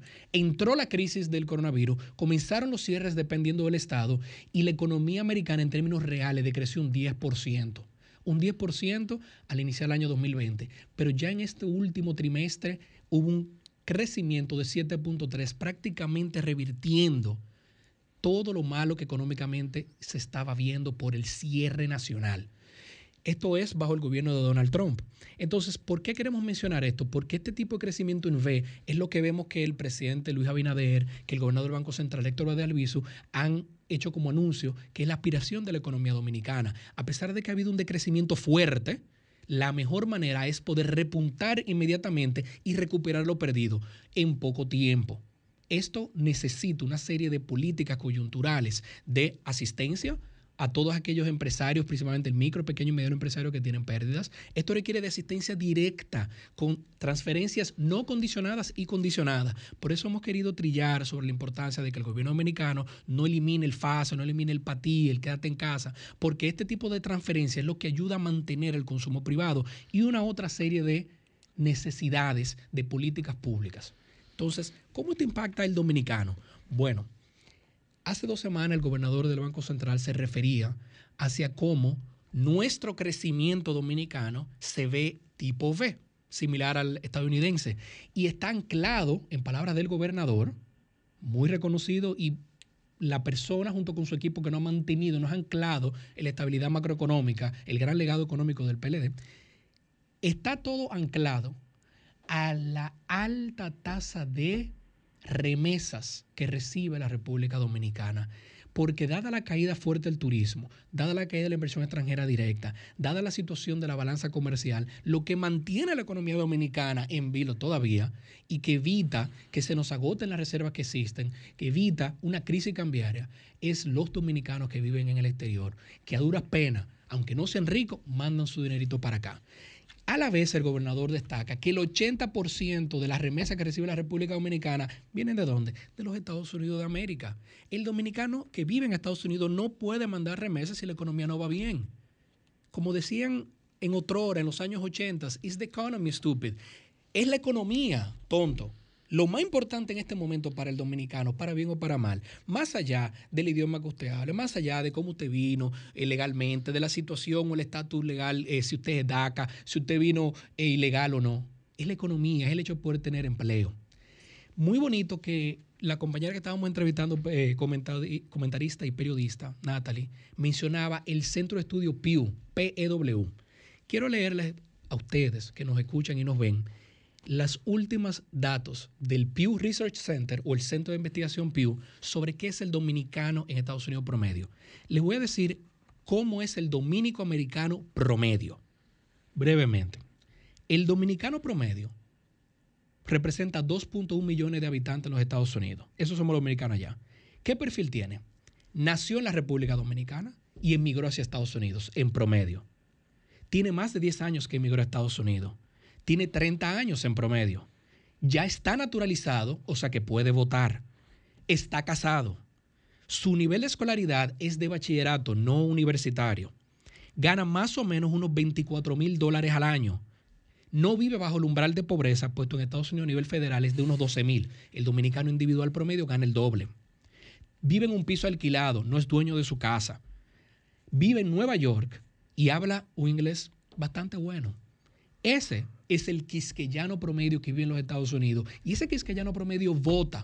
Vamos a pedirle entonces a Llovita que nos coloque la segunda eh, imagen, que es una referencia a una noticia, y luego colocamos la tercera. ¿Por qué es tan importante para el Partido Republicano dirigido por Donald Trump en buscar este voto hispano? Si ven acá, esto es la cadena NPR. Es una cadena bastante liberal, eh, mediática y que tiene muy buenos investigadores. Este artículo es de ayer. Les traduzco el título. Dice, muchos hombres latinos están apoyando la elección del presidente Trump. En promedio, dicen las encuestas que las mujeres latinas, y estoy metiendo todas las etnias ahí, desde la mexicana y chicana hasta los cubanos y los dominicanos, las mujeres en promedio están votando más por, Trump, eh, por Joe Biden, me corrijo, pero el hombre está votando más por el Partido Republicano y Donald Trump. Si le quito la etnia mexicana y digo, dime los hispanos no mexicanos o que no tengan descendencia mexicana, todos, en todas las edades, a nivel promedio, están a favor de Donald John Trump. Eso es algo eh, único que no se había visto en mucho tiempo, que un partido republicano concitara tanto apoyo de latinos. Y esto me pide traerle la última imagen que queremos compartir. Vamos a solicitar a Llovita que la coloque. Esta imagen, ojalá la puedan estar viendo ahí, lo que les dice a ustedes es que el querido latino y compañero hispano, hermano puertorriqueño, Ricky Martin, se ha pronunciado de manera pública que está, y citamos, muy triste está Ricky Martin por todos los latinos que ve que apoyan a Donald Trump. Yo quiero que nos paremos dos segundos ahí. Por dominicano, ¿cómo es posible que uno de los artistas más populares de toda la habla hispana, que es abiertamente demócrata, se exprese públicamente que está preocupado de todos los latinos que votan por Trump. Lo que quiero es que saquemos la mentalidad de que Donald Trump es un blanco, rubio, eh, con un tan eh, falso y que es racista, que representa un partido viejo. Olvídense de eso. Nadie es perfecto. Joe Biden probablemente esté senil y se le olvida la mitad de la palabra en un discurso. Y Donald Trump una persona con muchas debilidades de carácter. Muchas, muchas debilidades. Probablemente más que todos nosotros en promedio. Pero ustedes saben qué? El hombre que ha recuperado la economía y el hombre que previo a la pandemia tiene el nivel económico donde los dominicanos nunca habíamos gozado de eso. Aterrizando esto hacia acá al patio, ¿con qué se come, Guarocuya, que tú tanto apoyas a Donald John Trump? Yo lo digo como un dominico americano. Yo nací en la República Dominicana, en Santo Domingo. Con mucho gusto y orgullo soy dominicano. Pero la mitad de mi familia vive en Estados Unidos. Y yo fui legal, saqué mi Social Security y pagado mis impuestos. Y yo tuve muchas oportunidades en ambos países, Dominicana y Estados Unidos. Entonces, les quiero con esto concluir. Dominicano que votas en los Estados Unidos, ve más allá de lo que te prometen. Solamente vota pensando quién te ha dado tu mejor oportunidad laboral, quién te ha dado tu mejor economía y dónde te sientes mejor. Cuando tú mandas tu dinerito para acá, ¿dónde has podido mandar más? Cuando Barack Obama, que el desempleo rondaba el 11% para el hispano, o cuando Donald Trump, previo a la crisis del COVID, que el desempleo estaba en un 3.9. Dominicano en el exterior, somos 2.1 millones que tenemos el derecho al voto en su mayoría. Por favor, considera, no votes con tu corazón, vota con tu mente y con el futuro tuyo y de tu familia, con la economía. Porque cuando el dominicano ausente le va bien, el dominicano presente le va mucho mejor. Cambio y fuera. El sol de los sábados.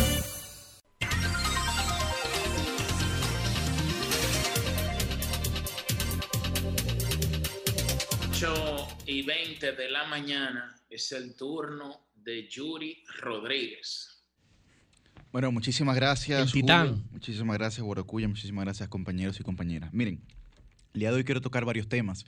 El primero de esos temas es, y, espero que sea la última vez que pueda referirme a este tema, es sobre la segunda mayoría congresual al Senado de la República Dominicana. Me sorprendí esta semana al ver las declaraciones del actual al ministro administrativo de la presidencia, José Ignacio Paliza, ex senador por la provincia de Puerto Plata, donde decía que solamente hay que contar los senadores para saber cuál es la segunda mayoría congresual al Senado de la República. Y yo digo que me sorprende bastante porque no podemos decir una cosa, primero, es decir, en el año 2016, para luego saltar esta semana con otra posición política. Yo he venido reclamando aquí la coherencia, por lo menos, en lo positivo o negativo que tengan los políticos de nuestro país. Ya he mencionado que la mayor virtud humana siempre será la coherencia entre las palabras y las acciones. Y nosotros no, no podemos, por una conveniencia coyuntural como lo es la política, decir una cosa cuando nos conviene y luego decir otra cosa porque ya eso que dijimos no nos conviene. O estamos a favor de la institucionalidad, de la democracia, de la defensa de la Constitución en la República Dominicana, o simplemente le demostramos a la ciudadanía que estamos en favor de nuestros propios intereses. ¿Qué decía el actual ministro administrativo de la presidencia en el año 2016 cuando era senador y se disputaba la segunda mayoría en el Congreso de la República? Decía, y cito, ¿quién determina la segunda mayoría? Se preguntaba el senador o ex senador. Las urnas, no un cuarto frío o una comisión, o el análisis quizás en oportunidad interesada de un grupo. Determinan las urnas. Y hoy vamos a decir que simplemente hay que contar los senadores que están en el Senado como si fuese un hecho de simple aritmética. Cuando el artículo 178 de la Constitución plantea claramente cuáles son los requisitos para usted llamarse segunda mayoría en el Senado. Y se los planteo nuevamente para que lo entendamos. Y es que no solamente basta con ser miembro de otro partido, también es necesario que pertenezca al partido o bloque de partidos diferentes al del presidente del Senado y que ostente la representación de la segunda mayoría. Y ustedes podrán decir, bueno, pero es que ocho es más que cuatro. Es que no se refiere a eso. Preguntémonos, ¿cuál es el presidente del Senado de la República? Eduardo Estrella. ¿Cuál fue el candidato? Y fue electo por Santiago. ¿Cuál fue el candidato de la Fuerza del Pueblo en Santiago? El actual presidente del Senado. ¿Y qué está diciendo la Constitución? Que debe de ser de un partido distinto o de ser de un bloque de partidos distintos al del presidente del Senado. No estamos hablando de aquí de una simple matemática, de una simple suma, como se ha querido simplificar este tema. Estamos hablando de una realidad constitucional que parece que solamente la defendemos cuando es conveniente para nuestras posturas. Pero no queremos defender la carta cabal y de forma íntegra cuando se trata de defender la institucionalidad de la República Dominicana. Ah, ah, no, ahora solamente hay que contar los senadores. Vaya, pero cuando era su caso no había que contarlos, ¿verdad? Porque estaba el caso de que el Partido Reformista Social Cristiano se estaba aliando con el Partido Reformista Liberal de Amable Aristi para ostentar la segunda mayoría en el año 2016. Pero no solamente eso. ¿Qué decía la actual senadora del, dist- del Distrito Nacional, Farideh Raful? ¿Qué es ser segunda mayoría? Se pregunta. ¿No es haber sacado la mayor cantidad de votos en unas elecciones después del partido que ganó? ¿Qué partido ganó el pasado 5 de julio? El Partido Revolucionario Moderno. ¿Quién sacó la segunda cantidad o mayor cantidad de votos posterior al Partido Revolucionario Moderno? El PLD.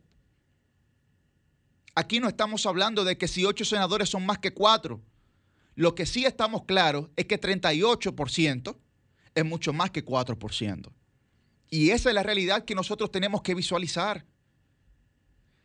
Ex senador Paliza, senadora Farideh Raful, presidente de la República, Luis Abinader, que usted tiene la potestad y hemos visto en usted una persona decente y sensata y debemos de reconocerlo.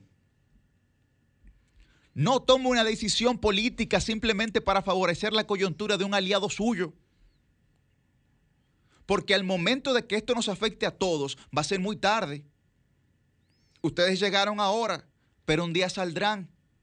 Y luego esas decisiones las tomarán otros. Como bien el PLD mantuvo una posición de coherencia, de sensatez y sobre todo de valorar la democracia, cuando en plena mayoría en el Senado decidió otorgar la segunda mayoría como bien era su derecho, al Partido Revolucionario Moderno. Pero no solamente eso, señores.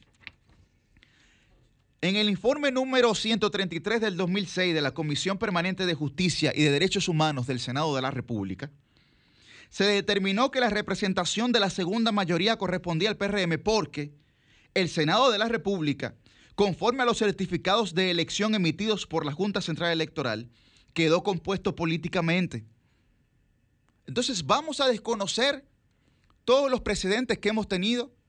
Vamos a desconocer la constitución de la República simplemente para favorecer una coyuntura política por una ya dicha animadversión hacia el Partido de la Liberación Dominicana. Eso es lo que vale la democracia de la República Dominicana, el odio, el resentimiento. Eso es lo que vale la institucionalidad de un país, las emociones y lo que se siente. No, no puede ser o más bien no debería ser. Pero no solamente eso, el partido que dice ostentar ahora la segunda mayoría porque tiene ocho senadores, ustedes saben qué pasó. Siete de sus ocho senadores fueron electos en otra boleta que no fue la propia. Solamente un senador, el de San Cristóbal, fue electo por su boleta. También nosotros, como una nueva generación política que favorece la nueva política, que favorece la buena política, vamos a estar catalogando el transfugismo como un acto heroico simplemente porque tenemos esa afección hacia una entidad partidaria. Yo creo que no es justo. Y yo creo que no es justo, señor Paliza, que usted diga hoy, en un profundo acto de incoherencia, burlesco para la clase política, que por eso es que no creen muchas veces en nosotros, que usted diga que simplemente hay que contar los senadores. Usted conoce bien la constitución y usted es presidente del, partido de gobierno. Y no puede ser que su postura sea simplemente por una coyuntura política. Usted tiene que demostrarle a este país que su palabra vale. Usted tiene que demostrarle a este país y tiene que demostrarle a la nueva generación de políticos de este país, a los jóvenes, que usted es un político distinto y que usted cumple con su palabra. Al igual la senadora del Instituto Nacional, al igual el presidente de la República. Porque si no, luego será muy tarde. Quiero tratar también el tema de que la senadora del Instituto Nacional ha dicho que para un PLDista poder hablar de corrupción primero tiene que renunciar a su partido. Bueno, yo creo que aquí hemos entrado en un debate que realmente responde a diversas falacias. Y yo quiero, y yo quiero expresársela. Primero, responde a la falacia de negación del antecedente. ¿Qué es eso? Bueno, que A y B pertenecen a un grupo y porque B comete una acción, entonces se entiende que A también ha cometido esa acción. No, pero no es así. Nosotros podemos pertenecer a un mismo partido, podemos pertenecer a un mismo colectivo social, y porque X persona haya realizado una acción deleznable, evidentemente, no quiere decir que yo también la haya hecho. Pero eso es también una falacia populista, porque eh, supone que algo es cierto o bueno porque otras personas también están diciendo lo mismo. Además, es una falacia de la generalización apresurada, porque usted no ha mostrado ningún tipo de evidencia para decir que ahí todas las personas que están ahí son corruptas. Entonces, es importante que nosotros moderemos el debate y que cuando vayamos a hacer algún tipo de acusación, lo hagamos puntualmente, porque eso lacera la moral de muchas personas que sí han hecho las cosas de forma correcta. Y no es justo que utilizando eh, algún tipo de retórica deficiente por demás, porque habría que redireccionar algunos recursos para dar clases de debate y que entendamos cuáles son las falacias que no se deben utilizar al momento de hablar. Pero es importante también respetar a los demás cuando no tenemos una prueba consistente que demuestre que ha incurrido en un error o en un acto delictivo. Finalmente, miren, el miércoles fue la muerte lamentable, muy lamentable, de la niña Yulensky Batista Cuevas, de cuatro años, en el sector Juana Saltitopa de los Alcarrizos. Aproximadamente a las 10 de la noche, después del toque de queda, se cometió un asalto al lado de su casa. Y cuando, ¿eh? Wow. cuando ocurrió eh, el, el hecho, ella, la niña de cuatro años, su mamá y su papá estaban en la sala viendo la, televisión y salieron a la puerta. Y cuando salieron a la puerta, los atracadores lo único que hicieron fue tirar un tiro sin mediar ningún tipo de palabra. ¿Ustedes saben lo que pasó? Ese tiro le dio en la cabeza a esa niña. Le traspasó la cabeza y le dio en el abdomen a su papá. Esa es una realidad dramática. Es una tragedia lo que esa familia está viviendo. Pero yo lo he comentado aquí, señores, y finalmente con esto concluyo. La realidad económica de la República Dominicana está empeorando. Y los asaltos y los actos delictivos, la delincuencia va a aumentar exponencialmente en nuestro país. Y el gobierno tiene que estar consciente de esta realidad. Yo lo dije el sábado pasado, la realidad económica, por ejemplo, Estados Unidos, 8 millones de personas han caído en la pobreza. Y la pobreza ha aumentado de un 14.3% a un 16.7%. Le hice la pregunta, ¿está afectando la crisis económica a la gente más que la enfermedad? Ya la OMS dijo que el confinamiento y que la cuarentena lo que hace es generar un nexo causal directo con la pobreza. Las medidas hacia el COVID-19 tienen que variar de parte del gobierno. Y el toque de queda ya tiene que ser una, una medida a último ratio, porque como podemos ver aquí, en este caso de esta niña, lamentable, en el que una familia vive una tragedia que nadie quisiera vivir, se puede convertir, Humberto, en la generalidad de la sociedad dominicana. El sol de los sábados, el sol de los sábados, el sol de los sábados, el sol de los sábados. Sol 106.5, la más interactiva. Una emisora RCC Miria. La licenciada, la, la, la, la licenciada denunciando los males, la licenciada. Muchísimas gracias, muchísimas gracias, mi querido Julio Alberto, y a todos mis compañeros de este Sol de los Sábados, el programa más influyente del fin de semana. Y cuidado, agradecer a toda la gente que nos sintoniza siempre a través de Sol 106.5 FM y también de Telefuturo Canal 23 y todas sus plataformas digitales de este grupo RCC Media. Señores, de, inmediato iniciamos con el diputado Pedro Botello, que personalmente considero que tiene que revisarse. ¿Por qué? Porque en esta semana eh, se presentaron algunas situaciones por las cuales decimos que usted no puede pertenecer a un lugar y al mismo tiempo boicotearlo. Él encabezó unas manifestaciones afuera del Congreso Nacional con personas que exigían el 30% de los fondos de las AFP y en esta manifestación se dio la engorrosa situación de que apedrearon el Congreso Nacional rompiendo cristales de los edificios y también eh, apedreando los vehículos de los legisladores que llegaban a, eh, a esta sede legislativa.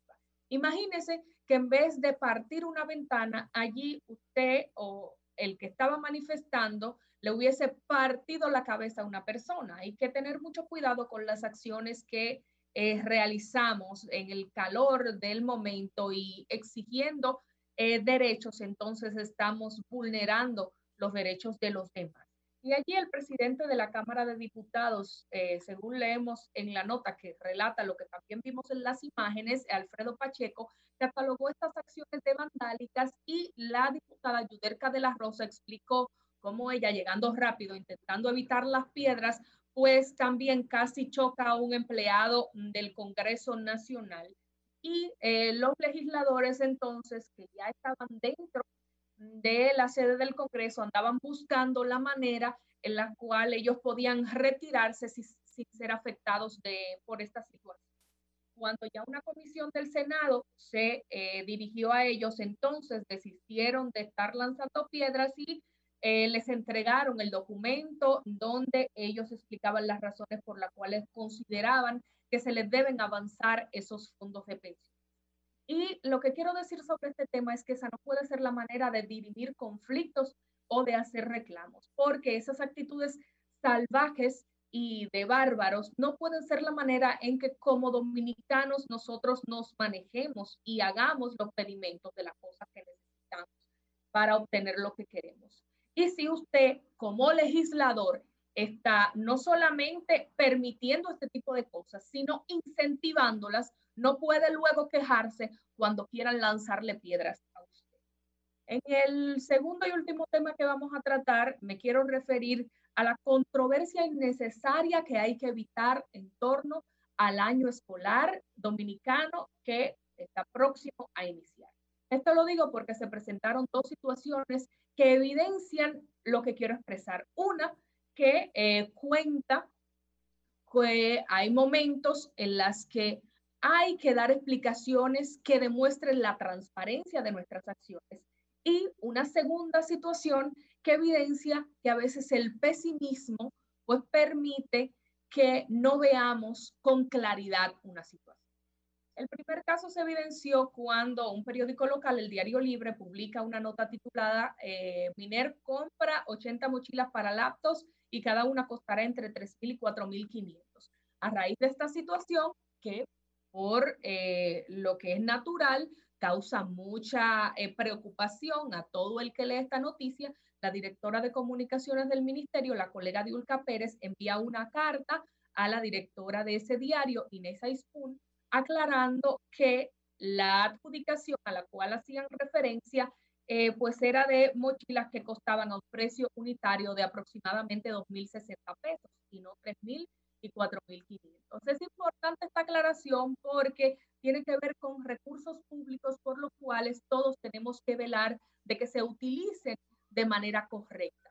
Y es tanto trabajo de el periodista mirar y señalar lo que aparentemente funcione de manera incorrecta como trabajo de la institución, aclarar las cosas cuando no hayan sido así o rectificar si han actuado mal y luego deciden eh, corregir como debe de ser estas acciones. Y el segundo punto que habla del pesimismo eh, relacionado a diferentes acciones, en este caso al Ministerio de Educación, lo conecto con unas declaraciones de la destacadísima periodista Altagracia Salazar, donde en su programa Sin Maquillaje en esta semana eh, decía que estaba en desacuerdo con que el ministerio manifestara que todo estaba listo para iniciar el año escolar. Incluso ella hizo algunas expresiones, algunos calificativos personales hacia el ministro Roberto Fulcar, diciendo que él debía de bajarle algo y que tenía que mostrar un poco de humildad por el hecho de decir que estaban preparados para iniciar el año escolar. Y eh, entre esos calificativos, yo miraba estas declaraciones y decía, bueno, es que lo que tenemos que buscar no es necesariamente em, personalizar este tema en el ministro, sino en el fondo de la situación y en cómo se está preparando, si realmente se está preparando y si realmente está listo el Ministerio de Educación para este año escolar.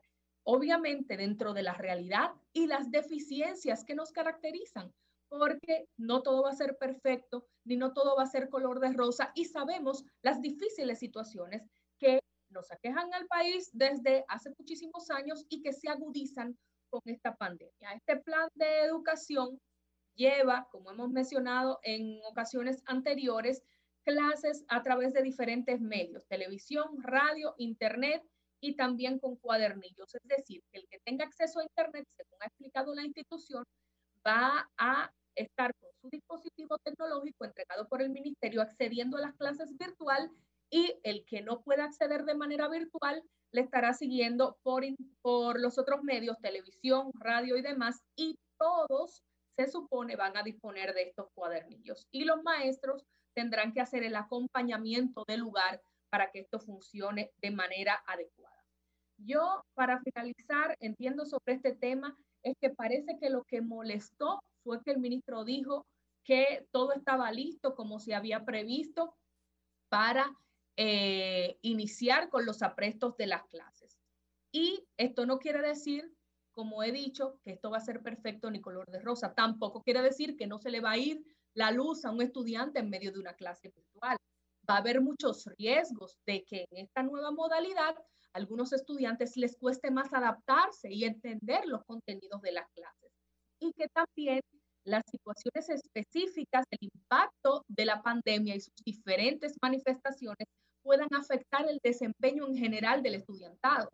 Pero en resumidas cuentas, para hacer esta limonada que nos toca en este momento, teníamos que auxiliarnos de los limones que nos han caído, porque la única otra opción era morirnos de sed, lo cual equivale a no dar clases. Entonces, vamos a dar un compás de espera, es lo último que quiero decir antes de criticar y esperar a que empiece este 2 de noviembre el año escolar, que no va a arrancar con los contenidos per se, porque la primera semana se supone, y vamos a estar dando seguimiento al tema, es de ambientación y de orientación para que todo el mundo se ubique y se adapte a la plataforma. Es importante que en medio de una situación como esta, donde había muy poca cosa que hacer y muy poca cosa que hacer de manera ideal, se estén buscando soluciones para que no se vean afectados los más pobres. Veamos este tema con mayor equilibrio, criticando lo que no se esté haciendo de manera correcta, pero tampoco viéndolo desde un punto de vista donde lo que se manifieste pueda ser la mala.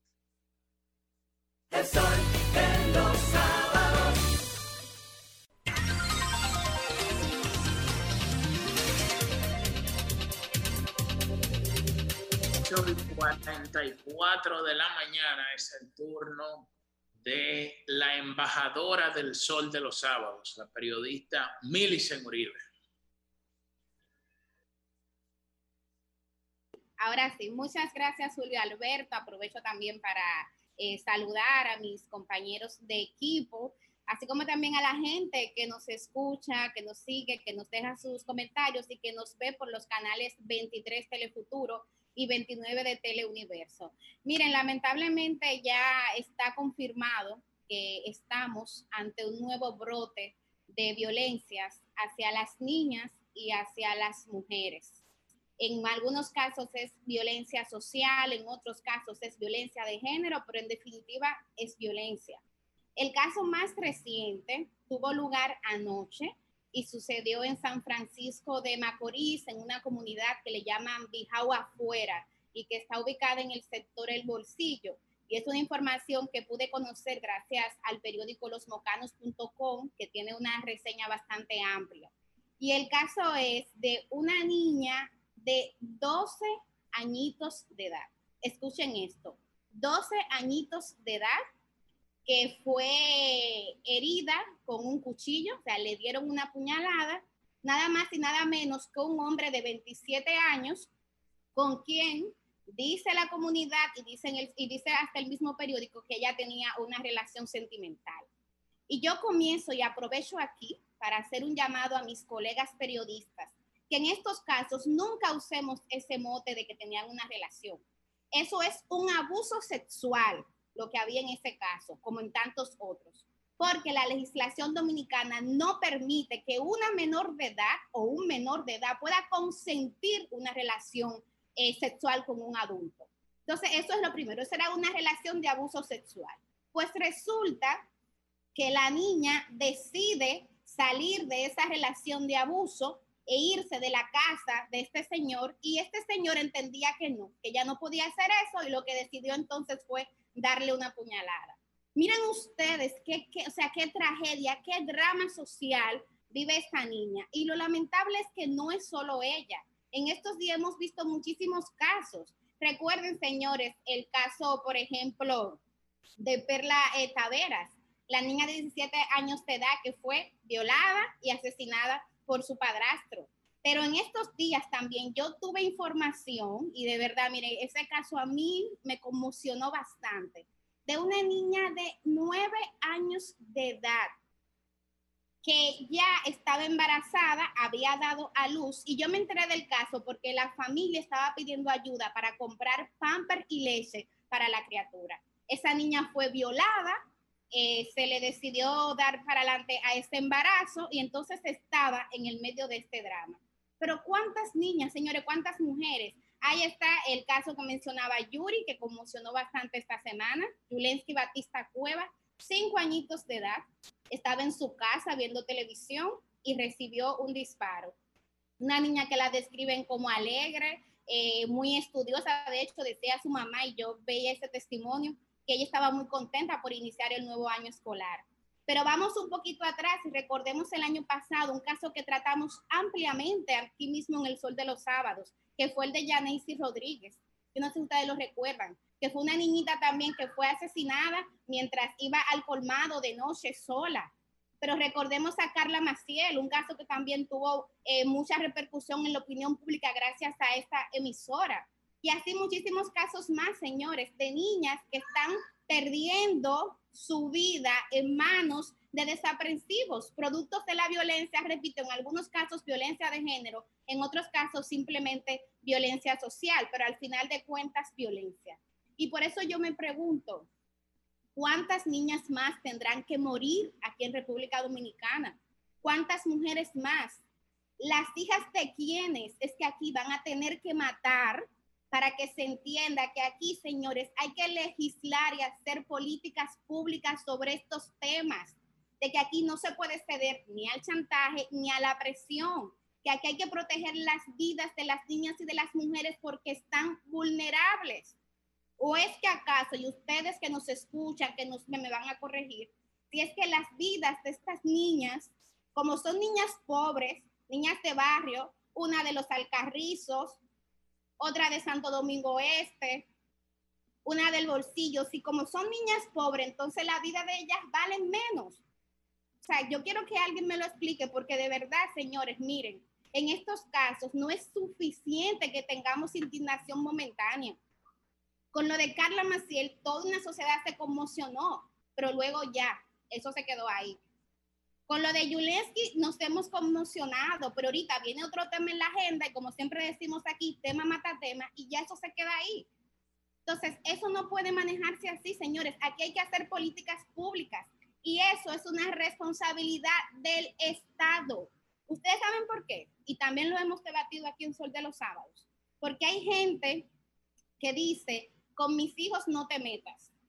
Y cuando yo leía los comentarios de estos casos, la gran mayoría, la primera pregunta que hacían era, ¿y dónde están los padres de esas niñas que están consintiendo esas relaciones con hombres adultos? Recuerden la semana pasada, una niña de 17 años, vino un señor de 64 años de Estados Unidos a casarse con ella y termina matándolo.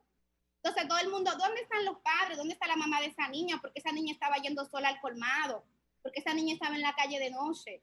Pero ¿saben qué es lo que pasa? Que en muchos de estos casos, las madres de estas niñas son producto también de embarazos adolescentes y no le llevan muchos años. Entonces no cuentan ni con la educación, ni con la madurez, ni con los recursos, ni con los medios para educar a estas niñas de manera distinta y poder romper estos ciclos. En muchos casos lo que hemos visto es que son círculos de pobreza, círculos de violencia, círculos de desigualdad y de exclusión. Entonces queremos poner la iglesia en manos de Lutero y, dejar que sean estas mismas familias solas, sin apoyo, la que cambien esta realidad. No, señores y señoras, así no se puede. Aquí hace falta que el Estado intervenga, aquí hacen faltas políticas públicas contra el matrimonio infantil, y aquí hay muchos legisladores y legisladoras que se están haciendo los locos y los locas con este tema. Y eso no debe ser. Aquí hay que, señores, trabajar para prevenir el embarazo adolescente. Cuando nos comparan con otros países, República Dominicana sigue teniendo los mayores indicadores de la región. Estamos en el quinto lugar en cuanto a embarazo adolescente se refiere. Señores, aquí hace falta educar con perspectiva de género. Ahora que yo vi que esta semana el Ministerio de Educación anunció unas cátedras ciudadanas, ojalá que en esas cátedras ciudadanas haya cátedras donde en la escuela se le enseña a los niños lo que es abuso sexual, porque es una forma de prevenir de que si ellos viven y ellas viven estas situaciones puedan alertar. Señores, ¿cuántos casos? El mismo caso de Perla Taveras, ya el padrastro había abusado de ella y él la vivía amenazando con que ella no dijera nada. Entonces, tenemos que comenzar a hablar estos temas con nuestros hijos y con nuestras hijas, señores. Y yo sé que aquí hay mucha gente que vive en sus burbujas sociales, pero esa no es la realidad de todo el mundo. Aquí hay familias que sí, que cumplen su rol, aquí hay madres y padres que están muy atentos, que, que educan a sus hijos, pero eso no basta. Señores, no vivimos en una selva. Usted puede tener a sus hijos bien educados, pero usted no sabe en qué momento ese niño que usted ha educado y ha formado bien se va a cruzar en el camino con un inadaptado social, con un desaprensivo y va a terminar matándoselo. Entonces, por eso es que nosotros decimos, el Estado tiene una responsabilidad, el Estado tiene un rol y debe de cumplirlo. Entonces, yo espero que este nuevo brote sea suficiente para dotar de voluntad a las autoridades actuales y por una vez, de una vez y por todas, prestarle la atención y el respeto debido a este tema, porque están matando a las niñas y a las mujeres dominicanas. O sea, miren el caso también de otra de las niñas, una niña que quería ser doctora. Ya, una doctora menos para República Dominicana, simplemente porque un hombre decidió terminar con la vida de esa niña. O sea, de verdad que ojalá que le prestemos atención a este tema, porque aquí yo veo, veo mucha gente que está eh, preocupada por embarazos que no se han producido, están preocupadas por cigotos, por fetos que son inviables, pero ya con la vida consumada, cuando ya está esa niña ahí o ese niño, veo mucho desinterés.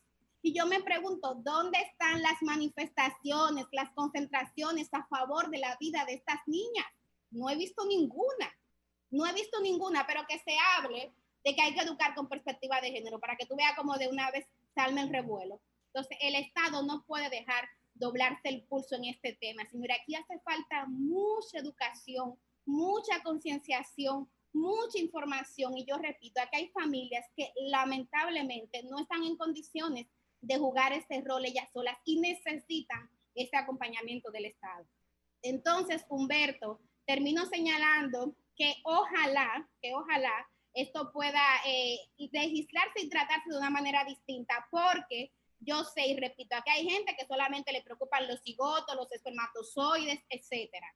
Pero ese es su derecho y yo lo respeto. No estoy de acuerdo con ellos y ella, pero lo respeto porque cada quien está en el derecho de defender y estimular sus causas. Ahora bien, al Estado Dominicano no le luce.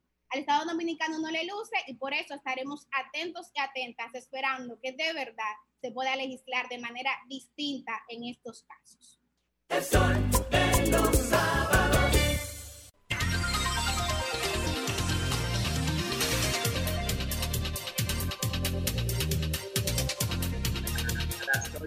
8.55 de la mañana es el turno del economista y comunicador Ernesto Jiménez.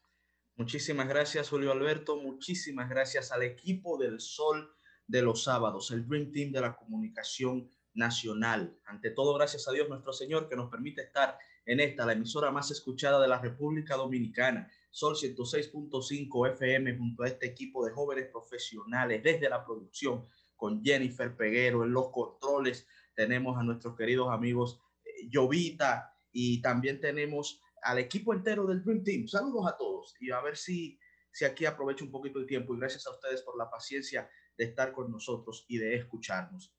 Miren, quiero enviarle un saludo especial también al amigo Carlos Montaz, que nos escucha desde Nashville, seguidor del Sol de los Sábados, que siempre está pendiente a nuestras opiniones y estamos sumamente agradecidos por eso. Miren, nosotros desde pequeñitos, si algo nos enseñó nuestro padre sobre el bochismo, es que nada es más importante que el progreso y el desarrollo del pueblo dominicano. Y en ese sentido estudiamos y en ese sentido trabajamos. Inclusive hemos manifestado en este espacio que nuestros grandes sueños no están vinculados a tener lujos, ni yates, ni una casa en Punta Cana, qué sé yo. Nuestro gran sueño es que cuando nuestro ciclo biológico termine, al momento de morir, morir en un país desarrollado, en la República Dominicana, que cuando nuestra vida termine, el pueblo dominicano sea un pueblo desarrollado. Ese es mi gran sueño. Lo hemos dicho en este espacio. Y por eso me duele tanto el daño terrible que el coronavirus le ha hecho a nuestra economía.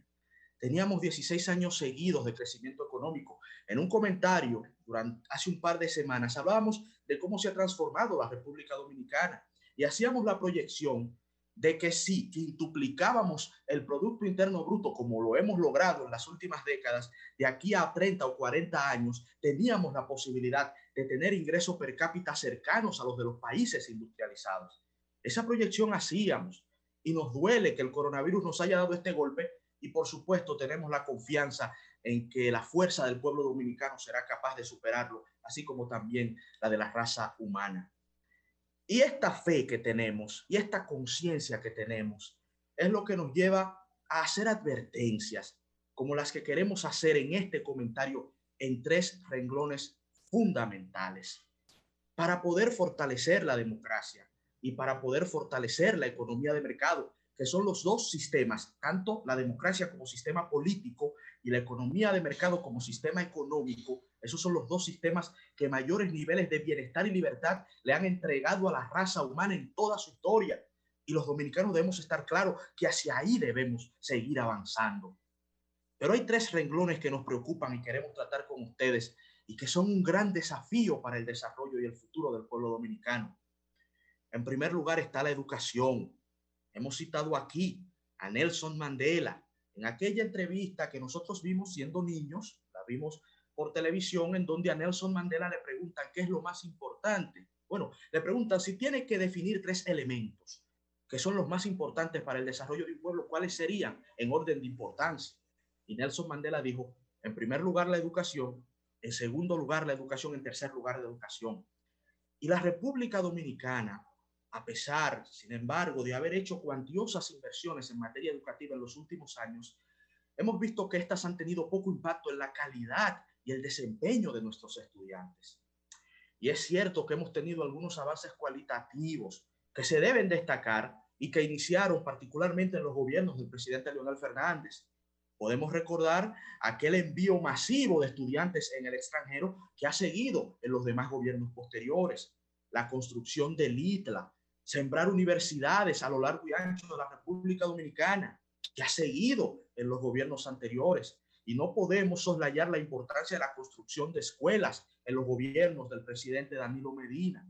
Esos son avances y estoy seguro que el presidente Abinader los profundizará, pero no han sido suficientes. En cuanto a la calidad, quedamos todavía muy mal en todas las mediciones que se hacen a nivel internacional. Y ahora con el coronavirus, señores, el desafío se hace aún más grande, se hace mayúsculo, porque resulta que al no poder impartir clases presenciales, la brecha educativa va vinculada a la brecha tecnológica a la brecha cibernética. Y ese abismo, más que una brecha, es un abismo, no lo podremos superar en apenas un par de meses.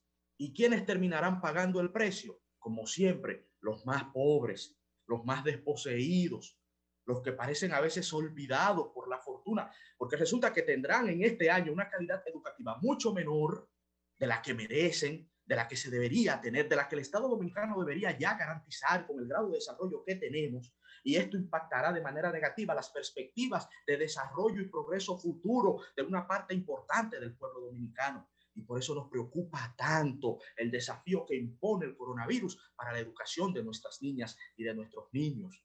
Por motivos de tiempo, no puedo profundizar más en ese tema porque tengo dos elementos fundamentales también que quiero plantearles y que son grandes retos para el desarrollo de nuestro pueblo. La sostenibilidad fiscal del Estado, en segundo lugar. La deuda pública de la República Dominicana, esa de la que tanto hemos hablado. Tenemos años advirtiendo como economista el camino peligroso que llevábamos. Tenemos años advirtiendo que no aprovechamos los años de vacas gordas, utilizando la alegoría bíblica, no lo aprovechamos para reducir la deuda, sino que en contrario nos endeudamos mucho más y fuimos irresponsables como Estado, me refiero, en especial en los gobiernos de Danilo Medina. Se fue muy irresponsable con el tema fiscal del Estado pues llegaron ahora los tiempos de vacas flacas y tenemos un endeudamiento que lamentablemente por el impacto del coronavirus, que lo repito con dolor y tristeza, nos está haciendo un daño terrible. Para el año próximo, finalizando el 2021, la deuda pública consolidada del Estado superaría el 70% del PIB. Y eso es espantoso y ponen una debilidad fiscal al Estado dominicano que pudiera posteriormente sentar las bases de una crisis de deuda pública que sería mucho más desastrosa todavía que la crisis económica que estamos viviendo en este año. Por eso hablamos de esa reforma tributaria que es impostergable, que debemos abocarnos a discutirla seriamente el año que viene. Y hemos dicho que más que una reforma tributaria debe ser un gran pacto social en donde nos pongamos de acuerdo en qué tipo de mecanismo queremos para que siga avanzando el Estado dominicano, pero siempre poniendo en primer orden lo que empezamos diciendo en este comentario, que debemos estar claros que el camino es de mano de la democracia y de mano de la economía de mercado con apego al régimen de consecuencias, con apego a la ley. Eso no está en dudas, pero sí debemos ponernos de acuerdo en qué sistema fiscal queremos. Sí debemos ponernos de acuerdo en mantener el sistema monetario que estamos implementando y de manera eficiente el Banco Central viene haciéndolo para aquí, que ha ayudado, ha coadyuvado en mayores niveles de estabilidad. Y en último orden, en último orden, Haití. Ese conglomerado humano, ese estado fallido, ese enclave del África subsahariana en América, el estado, la nación más pobre de todo el hemisferio occidental, lo tenemos ahí al lado y pareciera que vivimos de espaldas a esa realidad.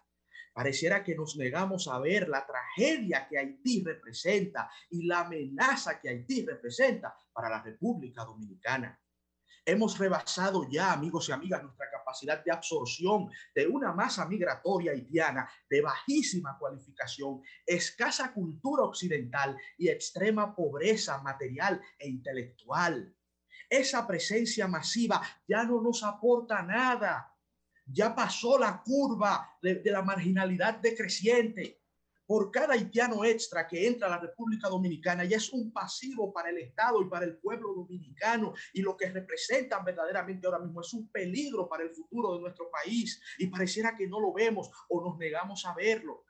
Además, la actitud de los poderes fácticos haitianos ha sido históricamente adversa hacia el pueblo dominicano y les pongo dos ejemplos y ya voy culminando. Siempre le ponen trabas a las exportaciones dominicanas hacia Haití cuando deberían hacer todo lo contrario. Cuando la lógica económica indica a ese país, al Estado haitiano, que deberían ser un aliado incondicional de la República Dominicana, porque nosotros sí tenemos que ofrecerles en términos de desarrollo a ellos. Pero recuerden ustedes que cuando aquella famosa gripe aviar, que aquí verdaderamente no impactó, ellos lo aprovecharon de excusa en un país en donde se comen galletas de tierra y ellos hicieron un edicto diciendo que no, que la República Dominicana no podía exportar pollos a Haití porque era un peligro. En un país en donde la gente literalmente se muere de hambre, en donde el 80% de su población vive con menos de 1.5 dólares diarios, vive en una pobreza espantosa y miren las decisiones que tienen. ¿Por qué toman esas decisiones? Por los intereses mezquinos y por el odio irracional de esa oligarquía hacia el pueblo dominicano.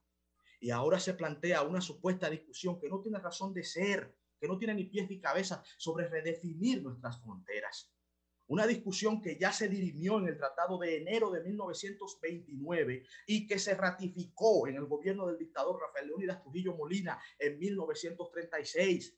Tratados, les digo, ¿qué hicimos nosotros en esos tratados? Cederles tierras a Haití. Como siempre, los dominicanos, para tener paz, para garantizar libertad y bienestar, cedemos ante los haitianos. Pero basta ya, hasta un momento debe eso llegar, porque de tanto ceder, sin quererlo, sin proponérnoslo, pudiéramos cederles hasta nuestra libertad. Y lo que más me alarma, queridos amigos, es que pareciera que el Estado no se da cuenta de esto. Y les doy un par de datos más para que sigamos aquilatando el terrible desafío, el peligro que significa esta realidad para nosotros los dominicanos.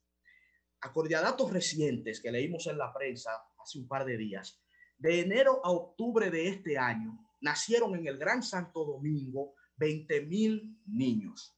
De esos, el 25% eran de madres haitianas. Uno de cada cuatro niños dominicanos que nacieron en el Gran Santo Domingo, dígase Distrito Nacional y Provincia de Santo Domingo, eran de madres haitianas. Proyecten eso hacia el futuro. ¿Qué ustedes creen que va a pasar? ¿Para dónde ustedes creen que esos niños que están naciendo aquí, que representan ya más de uno de cada cuatro, ¿para dónde ustedes creen que ellos van? ¿De vuelta para Haití? ¿Ustedes creen que se van para Suiza? ¿O que se van a Estados Unidos? No, no, no, no, no. Su futuro lo ven aquí, pero con el, el ánimo de integrarse, pero con el ánimo de unirse a nuestra cultura. No, no, no, para nada. Con un negacionismo histórico que nos pone a nosotros, nos presenta como los grandes dañinos como los grandes demonios, como los grandes males de un pueblo cuyo peor tragedia es la ignorancia y la pobreza. Y señores, esto no se queda ahí. Cuando uno desglosa esos datos, nos damos cuenta de lo siguiente. En la maternidad Nuestra Señora de la Alta Gracia, el 37% proviene de madres extranjeras. Oigan el término extranjero, pónganle atención. En la maternidad de los Mina, el 33% de los nacimientos de madres extranjeras. Ustedes saben que esas extranjeras no son de Suecia. Ustedes saben que esas extranjeras no son de Holanda ni de Alemania. En un 99% son de Haití. Y cuando a esos datos usted le une lo siguiente, que por el desarrollo del pueblo dominicano la tasa de natalidad baja y por el atraso del pueblo haitiano su tasa de natalidad crece, usted tiene datos como este, que los nacimientos de dominicanos en República Dominicana se redujeron en un 45%, pero los nacimientos de haitianos en República Dominicana subieron en un 65%.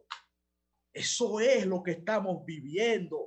Ese fenómeno poblacional pudiera tragarse nuestro progreso se ha demostrado en diversos estudios económicos ya que conforme una nación avanza, conforme el progreso educativo hace que las parejas sean más conscientes, más responsables con los niños que traen al mundo, que se reducen los partos de niñas en los partos de adolescentes y de niñas, que la conciencia sube en el uso de métodos anticonceptivos, las familias entienden el peso económico de tener muchos hijos y la natalidad baja. Pero en países en miseria como Haití, eso no sucede.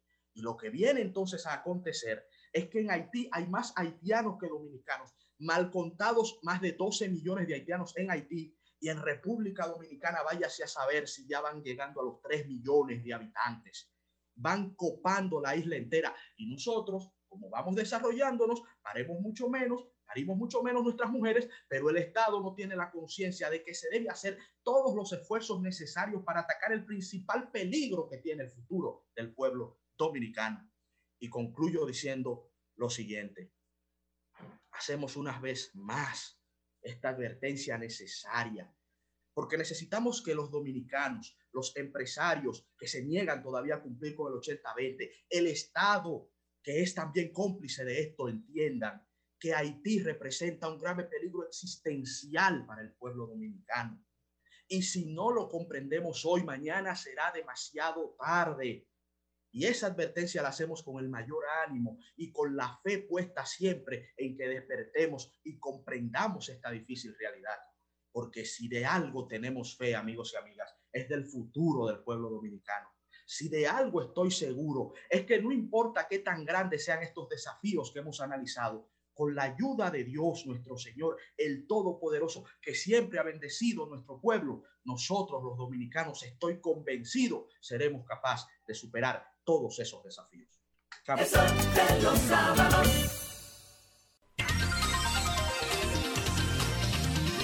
9 y 11 minutos de la mañana y ya para cerrar con broche de oro esta ronda estelar de The Sol- coordinator, the new captain. Así mismo, le vamos a dar la palabra al capitán de esta nave, el hombre que tiene la Así que me responsabilidad gusta. de Ese sí es bueno. Ese sí es bueno. Deja brona. Ese sí es bueno. Julio Alberto Martínez. Guaro me tiene abandonado. Señores, buenos días. Tú a Gracias, nosotros. Por esa Aquí presentación. un asiento con tu nombre. Darme la palabra. El próximo sábado iré Eso para dijiste la la semana cabina. Miren, y esta información que voy a dar eh, le va a gustar mucho a Guaro y a Pedro. Un politólogo estadounidense muy, muy, muy influyente, un politólogo contemporáneo eh, de nombre Helmut Norpot, construyó un modelo predictivo eh, para vaticinar los resultados de las elecciones presidenciales. Ese modelo de Helmut Norpot se basa en el comportamiento de las primarias. Él analiza, diríamos que algunos estados claves y el comportamiento de los votantes en las primarias. No toma en cuenta el índice de aprobación de los candidatos, ni toma en cuenta una serie de elementos que otros modelos predictivos sí toman en cuenta. Ahora, ¿qué pasa? Que su modelo, a diferencia de otros, de, de otros destacados politólogos, ha acertado a partir de las elecciones del año 1996, cuando fue utilizado por primera vez. Es decir, que en las últimas seis elecciones presidenciales de los Estados Unidos, él ha acertado en cinco.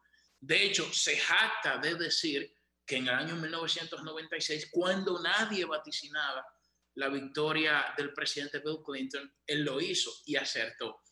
Y cuando su ecuación, cuando su metodología, cuando su modelo se aplica a otras elecciones presidenciales, ellos ubican un periodo de tiempo de las de 1912, que ha habido hasta la fecha eh, 27 elecciones presidenciales, entonces él ha acertado en 25. O sea que para quienes llevan anotaciones, para quienes hacen apuestas, este politólogo vaticina que el próximo 3 de noviembre Donald Trump ganará la presidencia de los Estados Unidos. Él dice que tiene más de un 90% de probabilidades de ganar y eh, esto habrá de confirmarse en los próximos días, pero siempre de cara a las elecciones eh, surgen, diríamos que cada quien hace sus pronósticos y a mí me parece que por la trascendencia de este politólogo y por lo acertado que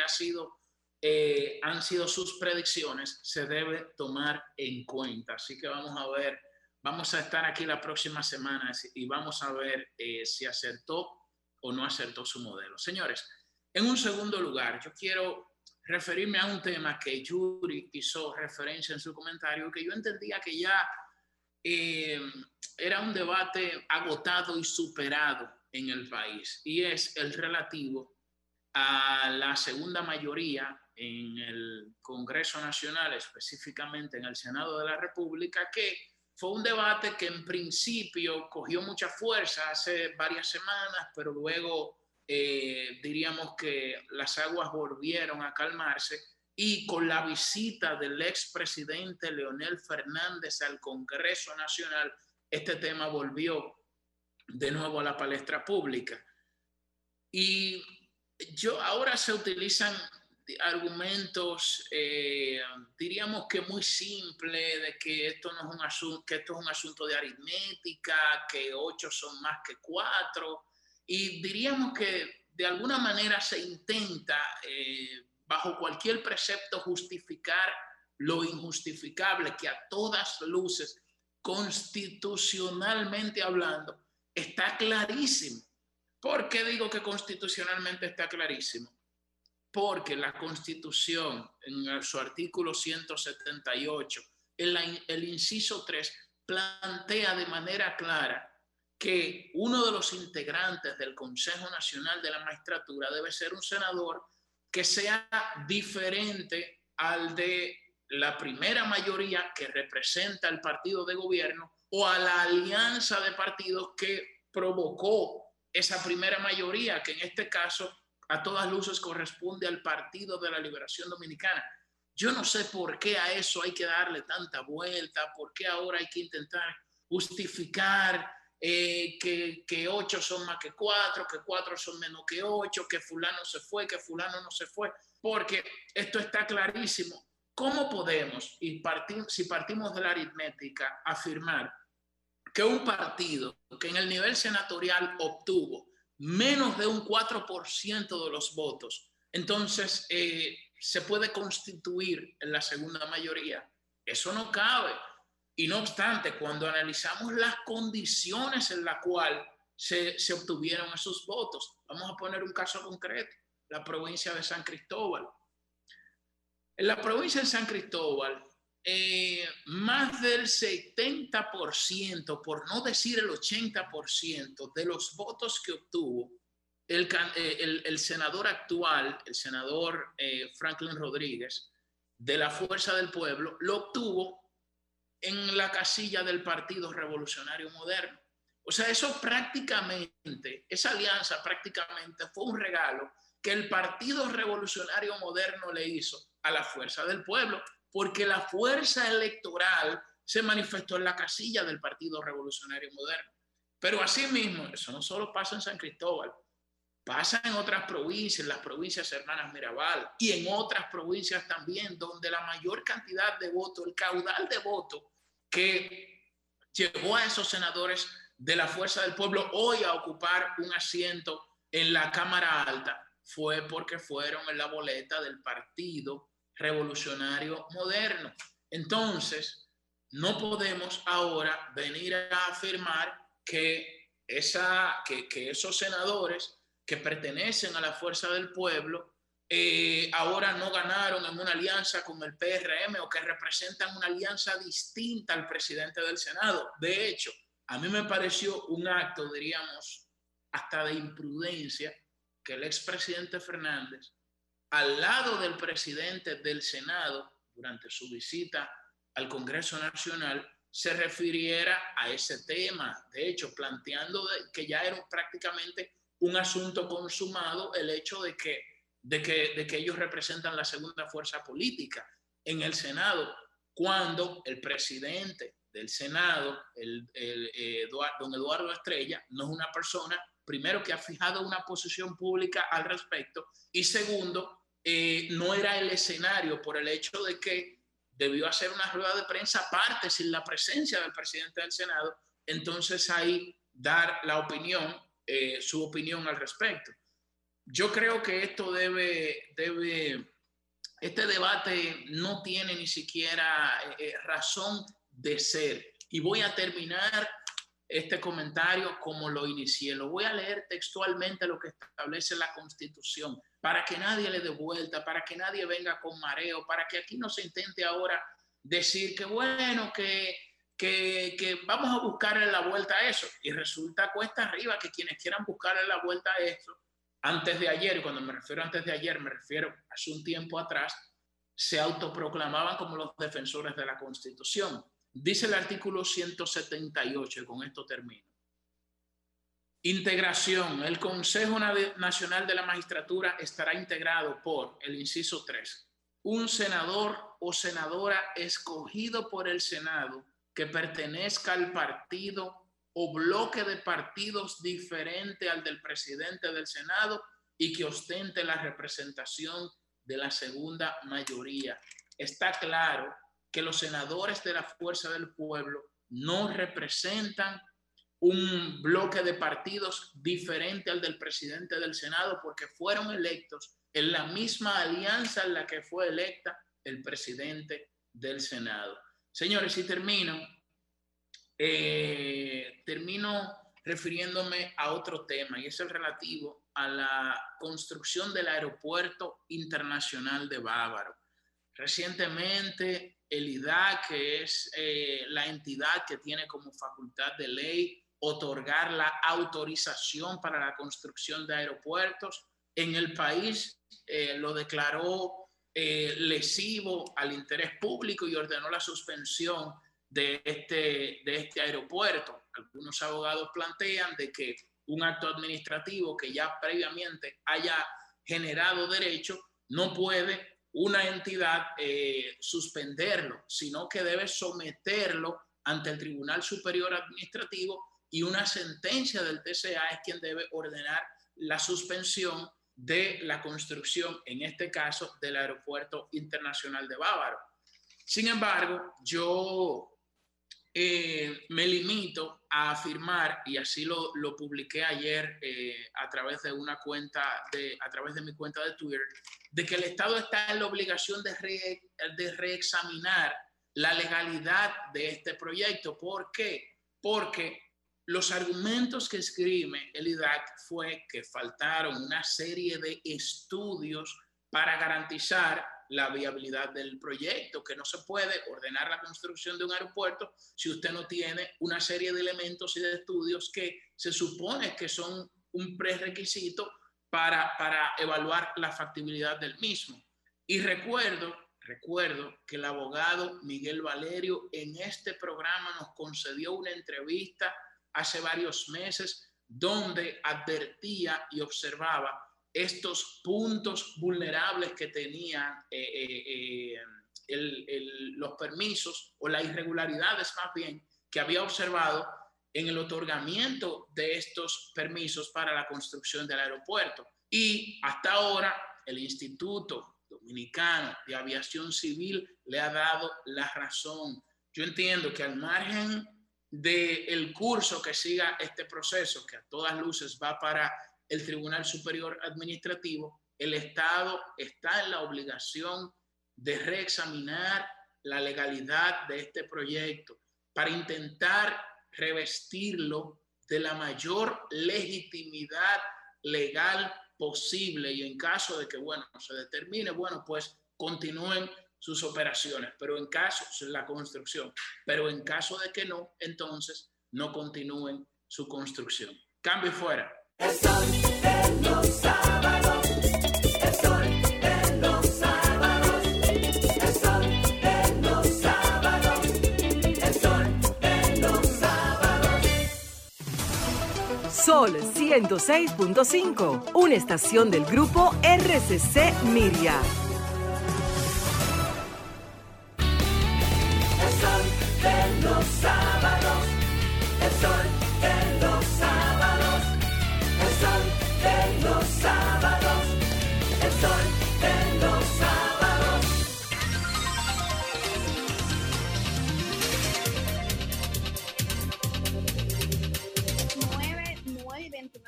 De la mañana y seguimos activos y activas en este sol de los sábados. Y bueno, como parte de la cobertura especial que se ha mantenido dando tanto Sol 106.5 FM como el Sol de los sábados al proceso de selección de los titulares y suplentes de la Junta Central Electoral, hoy nos complace tener en este espacio a la doctora Betty Vargas Acosta, quien es abogada y además su directora de elecciones en la Junta Central Electoral y quien aspira a formar parte del pleno de esta entidad.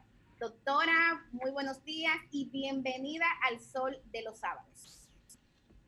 Muy buenos días, gracias por la oportunidad que me dan de compartir con ustedes. Me encanta la juventud, así que voy a aprovechar ese exceso de juventud que tienen ustedes y esa dinámica que me gusta mucho.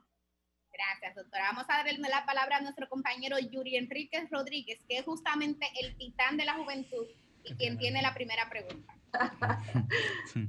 Hola, hola, Betty. No le voy a decir doña, le voy a decir Betty. Ya que usted de la juventud. y me encanta que me digan así. Excelente. Betty Picapiedra. Mire, yo quisiera saber cuál es la perspectiva que usted tiene sobre la realidad del matrimonio infantil en la República Dominicana. ¿Veremos a una Betty desde la Junta Central Electoral eh, defender los derechos de la niñez en nuestro país? Yo no estoy de acuerdo con el matrimonio infantil. Entiendo que el cuerpo de una adolescente, de una menor, no está preparado físicamente, biológicamente, para procrear, porque automáticamente viene un matrimonio, vienen los hijos. Económicamente no están preparados, tanto los varones como las hembras, las niñas, los niños. No estoy de acuerdo con eso. No estoy de acuerdo con el matrimonio infantil. Eso no puede ser una salida a que hay embarazos de menores. Ah, vamos a aprobarlo porque hay menores que se embarazan a destiempo. No, no, no. Vamos a formar esas menores y esos menores para que se preparen para estudiar, para que tengan condiciones económicas, biológicas y morales para un matrimonio. A su tiempo. En términos un poco más generales, ¿cuáles serían a su parecer los principales desafíos que de cara al futuro tendría la Junta Central Electoral? De ser usted electa como miembro titular, ¿cuáles serían esos retos que usted considera son los que principalmente se deberían atacar en la próxima gestión? Los servicios. Eh, actualmente se comenta mucho que ha decaído un poco el asunto del servicio a los ciudadanos, tanto en las oficialías como en los diferentes centros de servicios de cedulación. Debemos de capacitar esos empleados, fortalecerlos, dar las condiciones si se necesitan equipos para viabilizar el servicio, agilizarlo, porque tenemos las técnicas. Entonces, debemos de empoderarnos nueva vez para que los servicios sean más viables, más rápidos. Y de una vez tenemos que prepararnos para las primarias de los partidos políticos que es el primer reto en materia electoral, y luego para preparar las elecciones, pero hacerlo a tiempo. O sea, yo entiendo que son dos agendas que van a correr de manera paralela e inmediatamente esté conformada la nueva Junta. Doctora, usted Adelante. es su directora de elecciones y en la opinión pública eh, varios dirigentes eh, políticos se han pronunciado en contra de que cualquier persona que haya tenido responsabilidad en las elecciones pasadas pueda formar parte de la Junta Central Electoral. Me gustaría saber qué usted les respondería a quienes están abogando por una renovación total de esta entidad. Yo no estoy de acuerdo con eso, en el sentido de que tenemos que tener la memoria histórica de la institución. Es lo primero. Y lo segundo, yo estoy muy satisfecha del trabajo que yo realicé. Mi trabajo específicamente consistió en la logística electoral. Y la logística electoral se cumplió 100%. Los equipos, los materiales llegaron a tiempo a cada demarcación y no faltaron. ¿Entiendes? O sea, aun cuando enviamos eh, de más en, por cualquier situación previsora el, el mismo día de las elecciones, el montaje se hizo y fue excelente. Todo llegó a su tiempo y completo, incluyendo eh, las previsiones que tuvimos con relación a la pandemia. Que se incluyeron las mascarillas, todo lo que tenía que ver el kit sanitario.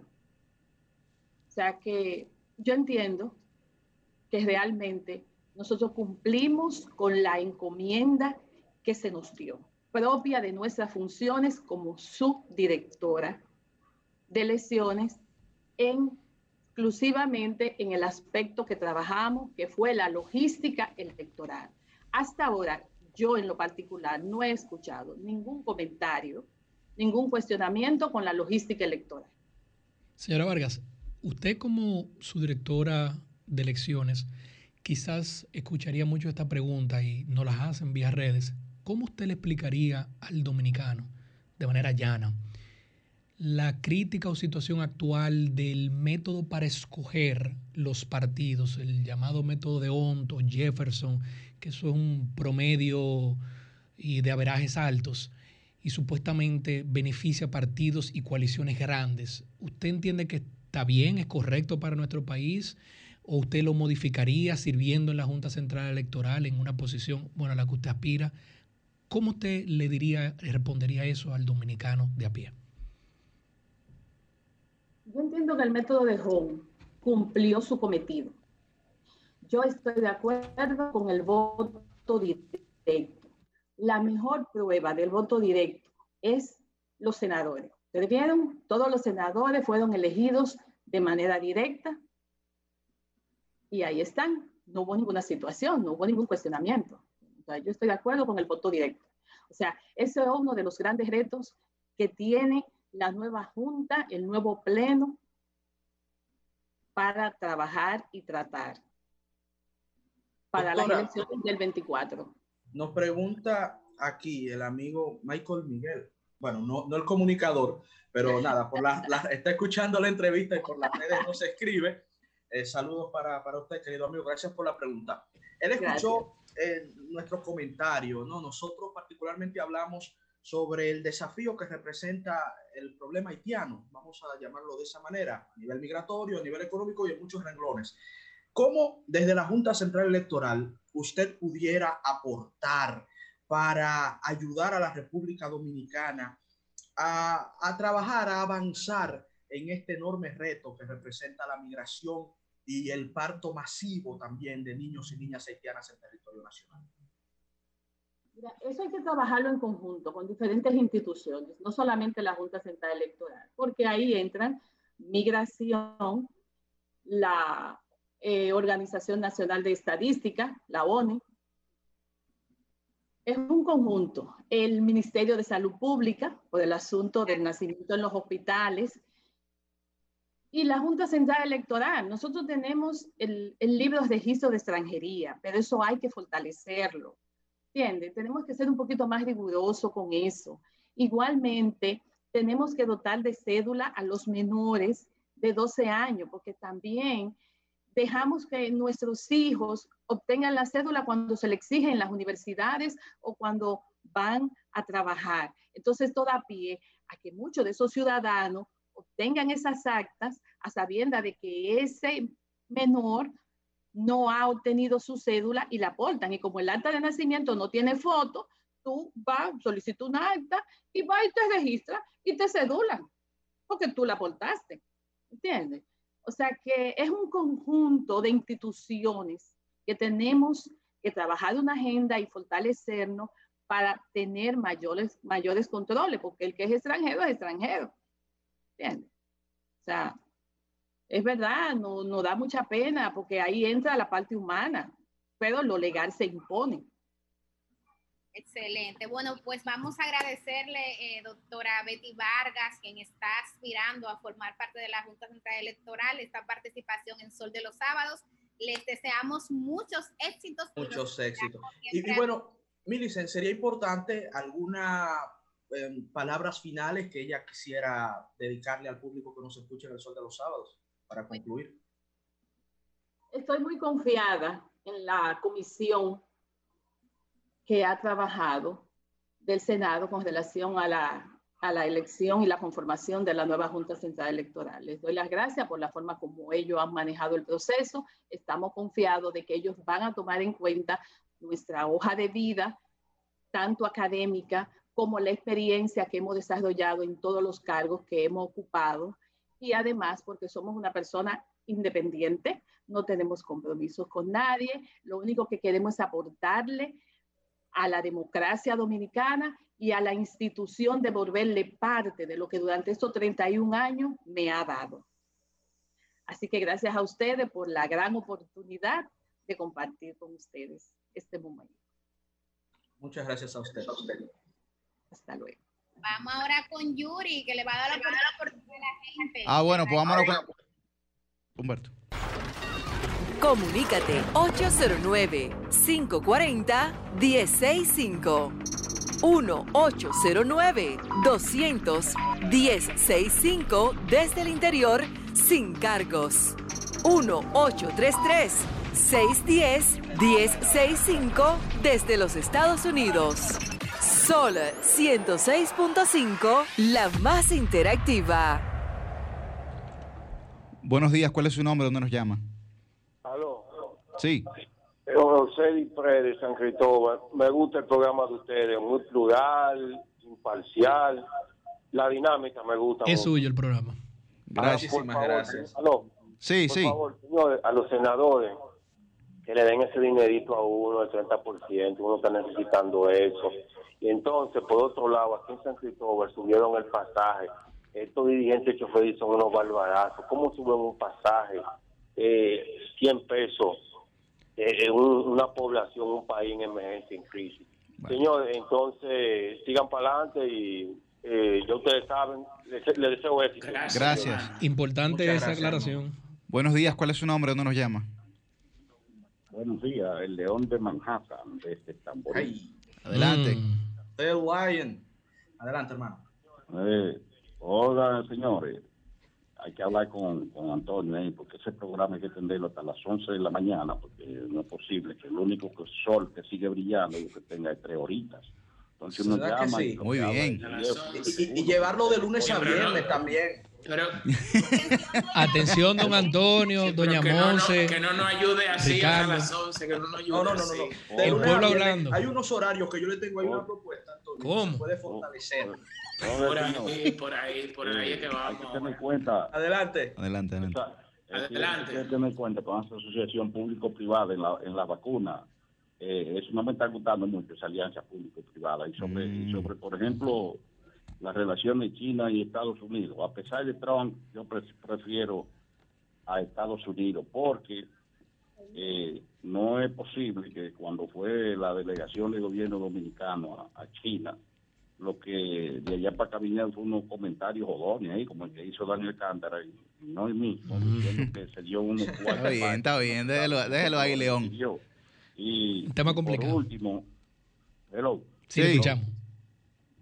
Sí, no por último decir que eh, eh, yo no quiero que gane Trump, yo quiero que gane Biden, pero Pero. eh, porque hay una cosa, se- señores, eh, por culpa de Trump, hay muchísima gente en los Estados Unidos que tiene que coger cupones, welfare y cosas, porque Donald Trump no paga impuestos y además ha quebrado seis empresas por no pagarle a los suplidores. Entonces, no podemos elegir un delincuente otra vez. Bueno, Bueno, ahí, ahí está su Esa es llamado, su opinión, León. sí, es verdad. Buenos, buenos días. ¿Cuál es su nombre? ¿Dónde nos llama? Buenos días, José Antonio, de- desde Paraguay. Wow, Paraguay, qué bien. Era, Excelente. Era Adelante. para, lo, era para, para lo siguiente, con relación a la segunda ma- mayoría de Congreso, de, de la Cámara de Senadores, eh, para conformar el Consejo de la discul- discúlpanos, discúlpanos, hermano, que, que tenemos problemas con esta línea. Llámanos Llama de nueva nuevo, que vez. estamos esperando, importante. Disculpa, llamada de Paraguay. Yo creo que nunca habíamos tenido una llamada de Paraguay. Así que eh, llámanos nueva vez, por favor. Sol de los sábados internacional. Buenos días. ¿Cuál es su nombre? ¿Dónde nos habla? De mayor. Adelante. Adelante. Sí, era para preguntarle a sus hijos Sí. Ella estaba hablando de que los trabajadores eran unos vandálicos por lo que pasó. Pero la semana pasada no hubo eso, pero nadie dijo nada. No salió ninguna de las prensa apagada, ni nada de eso. Ahora, como fue así, ahí hablan. Entonces, lo que nos demuestra a nosotros es que para poder hacernos sentir, hay que hacerlo así como se hizo. Bueno, ahí, ahí está su llamado. Bueno. Buenos días. ¿Cuál es su nombre? ¿Dónde nos habla?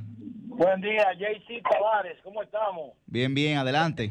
Muy bien, hermano. Yo Adelante. quiero, yo quiero que gane Donald Trump por lo que dijo una señora que llamó ahorita. Respetuosamente dijo que Donald Trump es nacionalista y defiende su país. Cada quien debe defender su país. Y ese caballero es un comerciante.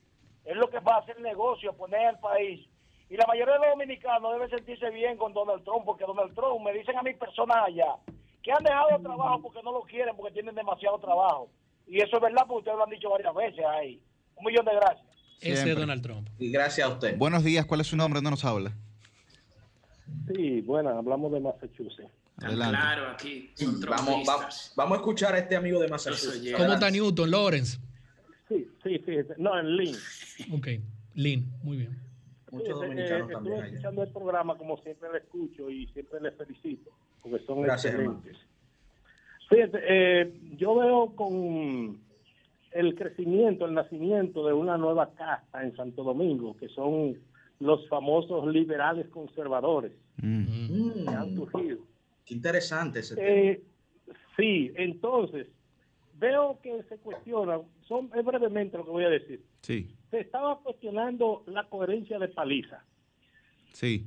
que yo estoy, yo soy de los que más cuestiono la incoherencia de los personajes, más en, en el ambiente político. Nosotros también, hermano. Precisamente esos que cuestionan esa incoherencia de Paliza eran los que aupaban la incoherencia inmensa de Danilo Medina, que dijo muchas veces que no se iba a reelegir y se reeligió y modificó la constitución y hizo Pero, pero no generalice, hermano. No generalice, no generalice. Sí, sí, no estoy generalizando. Yuri, pero vamos a escucharlo. Vamos, vamos- por vamos a escucharlo. Adelante. Por otro lado, por otro lado, escuché un comentario que hablaban donde excluían de la minoría en Estados Unidos, inmigrantes, los mexicanos, Mm. exceptuando los mexicanos. ¿Y por qué no exceptuaban los cubanos Ah, en ese análisis? cool. Es decir, y fíjense, eh, allá veo... Está caliente la cabina, la cabina. No, no, vamos a escucharlo, vamos a escucharlo. Vamos a escucharlo, vamos a escucharlo. Siga, hermano, siga, siga. Y culmina. Cuidado si tumban esa llamada. Cuidado si la tumban. a favor de Culmina, Trump, hermano. a favor de Trump. Sin embargo, sin embargo, no se dan cuenta que la gran mayoría de los que apoyan a Trump en Estados Dominicanos, vamos a decir así, son los mismos que estaban aupando a Ramfi Trujillo porque son xenófobos. Uepa. Pasen buen día. Tienen derecho. Ahí está su llamado. Buenos días. ¿Cuál es su nombre? ¿Dónde nos llama? Me encantan Bueno, las llamadas sí, del exterior. Sí, Sí, de- Adelante. de- de- desde Brooklyn, eh, Rafael Ruiz. adelante. Bueno, siga el Williamsburg. ¿Cómo está eso? No, eh, tranquilo aquí. Eh, no, para decir que eh, con respecto a la cuestión de la segunda mayoría, yo creo que eso es elemental. Si al PLD le, le renuncian los cuatro que quedan, entonces queda sin ningún senador. Sigue siendo la segunda mayoría. Analicen eso, por favor. Si mi abuelo no estuviese muerto, estuviese vivo. Aritmética. Buenos días, ¿cuál es su nombre? ¿Dónde los llama? Vamos a Buenos escuchar días. a los oyentes. habla Rafael de la llamada, Cruz que ya de que Lima, todo el Bajo mundo la habló, Ya la gente sabe lo que Tenemos un vegano, preocupa- abajo, adelante. Adelante, vegano. Me suyo. preocupa la situación que lleva el noveno Congreso José Joaquín Vidal Medina. Sí. Yo soy presidente de intermedio. De 111 presidentes del comité de base, El solo neto, ocho, el neto. solo ocho han asistido a firmar la validación de los comités de base. En Jima abajo es eso. Muchos y fueron ocho. Solo ocho de 111. En Jima abajo, ¿verdad? Entonces, ¿qué es lo que pasa? Sí, y no ha habido un proceso de publicidad con, con, con eso. Vamos a escuchar a Yuri, por favor. Vamos ¿Qué a es lo escuchar que al pasa? oyente. La gran mayoría de la dirigencia del partido, la dirigencia de base, lo que pide es la renuncia del comité político, que es una forma de sentirse desagraviada. Porque esa dirigencia es la que ve como culpable de la debacle del PLD. No es verdad que Temito, Monchi Fadul, Lucía Medina, Robert de la Cruz van a organizar y van a motorizar un partido donde la base lo ve a ellos como culpables. El comité político que tenga cuenta y que no salgan a los medios a hablar en nombre de la base diciendo que esto va muy bien. Estoy preocupado. Eso opinión. Estoy Gracias, gracias por La gente, nosotros. la gente piensa, la gente. Buenos días, llenas. ¿cuál es su nombre? ¿Dónde nos llama? Así es. Adelante. ¿De dónde nos llama? Yo, es un, es un último consejo a Danilo Medina. Que no permita que le den una tercera pela, pela en febrero, pela en julio, y que le den otra pela en el Congreso detrás de nada. Que ya la política cambió, que ya más activa no es la forma de hacer política. Y fue que Danilo activaron tiene un cuatro call senadores. Tiene cuatro senadores.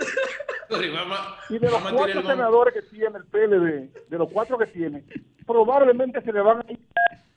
Probablemente. Entonces, ¿a quién va a nombrar en el Consejo de la Magistratura si él no sabe con lo que cuenta? Entonces, ¿para qué? Incluso se le pueden ir dos más.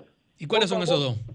Está bien. Bueno, vamos bien. a esperar, pronto vendrá. Está- ahí, está, ahí está su llamado. Está bien. Vamos. Buenos días, ¿cuál Yuri, es su nombre? ¿Dónde nos llama? En el futuro de mi pueblo, señores. No hay nada más grande que el pueblo dominicano. Ya, Ernesto, ya. ¿De dónde?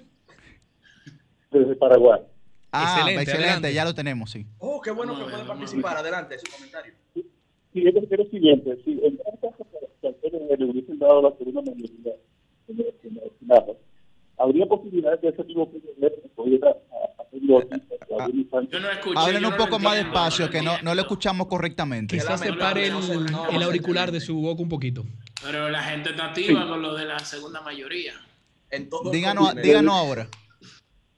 Sí, que en, en dado caso que, que el Senado coja al PLD como segunda mayoría, habría posibilidad de que ese mismo PLD coja a Willy Sánchez o a Félix Bautista como Ah, No lo entiendo, difícil, no- no no lo- se escucha. el- el- na- Nada más lamentable. nada más entendimos la primera, la primera parte. la- lamentamos, la verdad. Y agradecemos muchísimo que esté en sintonía desde Paraguay, Vamos, Estados vamos. Sí, Unidos, es que a lo largo no- y ancho del continente. Yo La próxima llamada. Buenos ¿Cómo que días, ¿cuál es su nombre? ¿Dónde nos llama? Sí, buenas. Efectivamente. ¿Cómo se sienten, hermano? Muy Muy bien. bien, hermano. ¿Y usted? Adelante. Todo bien. ¿De dónde nos llama, yo líder? la, eh, de, de la zona oriental. Mm. Adelante, excelente. Eh, quer- no, yo quería decirle a Julio Martínez, hijo, que Ruiz. yo creo que las elecciones fueron en julio, ¿verdad que sí? Martínez el Ruiz, de, el independiente. Pero dale, deja que le hable, pero deja que le hable. Vamos a escucharlo. el, conse- el, consejo, el Consejo de la Magistratura se reúne eh, eh, ahora que se va a reunir para escoger a los miembros a los miembros que van a formar eh, to- el, el Consejo, ¿verdad que sí? Ahora que se van a reunir. ¿En función de qué es que ellos van a seleccionar? ¿En función de lo imaginario o en función de lo que hay en realidad ahí en, en el Senado? Oh, hermano. ellos tienen- arim- ellos tienen que- ellos aritmética tienen básica. Ocho es más que cuatro. La realidad Ellos se tienen, ellos tienen obligatoriamente que seleccionar en función de lo que tienen ahí, no en, la, La no en la- realidad. no en función, no en función de la imaginación. Mm. Bueno, Entonces, pero- yo pero creo que ahí está su llamado. Está- bien, es está bien. La Constitución, Yo creo que- en el inciso 3 Ahí está el- del llamado. artículo 178, plantea cómo es que se integra el Consejo Nacional. Claramente, pero está bien. Adelante. ¿Cuál, es su nombre? ¿Dónde nos No llama? en función de mi criterio. Próxima llamada. No No, no, no, es lo que dice la Constitución. Y creo que las altas Ahora, van a eso. da, eso da cabida a diversas interpretaciones. Vamos a escuchar a los oyentes. Le escuchamos, le escuchamos. La tendrán las altas cortes. Señores, donde hay dos abogados, hay tres opiniones. Adelante. Donde Vamos a escuchar al pueblo. estamos? Bien, bien, adelante. El papel lo aguanta. Pero gracias Eh, por comunicarse con nosotros. No, Yuri, voltea ese teléfono, Yuri. Pero está hablando el oyente. Ok, oiga, yo quería decir dos cosas, por favor. ¿puedo? La primera es que no- a nosotros los dominicanos nos conviene que Donald Trump siga ahí, porque Donald Trump está sacando a todos los ilegales para nosotros tener fuerza para sacar a los haitianos de aquí ilegales. Esa es una. La otra. Tengo que Vamos a ver la otra. Vamos a ver si no la razón. daña. Bueno, ahí. La otra, la otra es la, a decirle a Rafael Arias Jiménez, el director del Intran, que ahí en ese cadrón tiene como en forma de una mafia con lo que compran su bata. Ahí usted va a buscar su vehículo y le, le- lo ponen a buscar hasta el alternamiento de Cristóbal Colón para que su vehículo se pierda. Entonces ellos su batalla. Aunque pa- si uno de ustedes pueden ver a, Rafael Arias Jiménez, le expliquen eso, porque es un abuso con muchos infelices que están haciendo esa gente ahí. Atención al Intran, una Ahí- denuncia del pueblo. Ahí está su llamado. Buenos días, ¿cuál es su nombre? ¿Dónde nos llama? Última llamada. Genaro, Genaro Ravelo de San Cristóbal. Adelante. Adelante, Genaro. Sí, o sea, yo soy una persona no muy letrada ni muy entendido en la política, pero solo quiero que me analicen. Si se muere uno de los dos senadores que se fue del PLD, ¿quién envía la terna para e- escoger el sustituto? Muy buena Ah, pregunta. diga, pregúnteselo a Ernesto, que él le va a responder. Muy buena a pregunta. Aurelio. Pregúnteselo a Ernesto. Te tengo una preguntita, Milicen. No, no, no, Ernesto, escucha no, esto, espérate. escucha esto, Ernesto.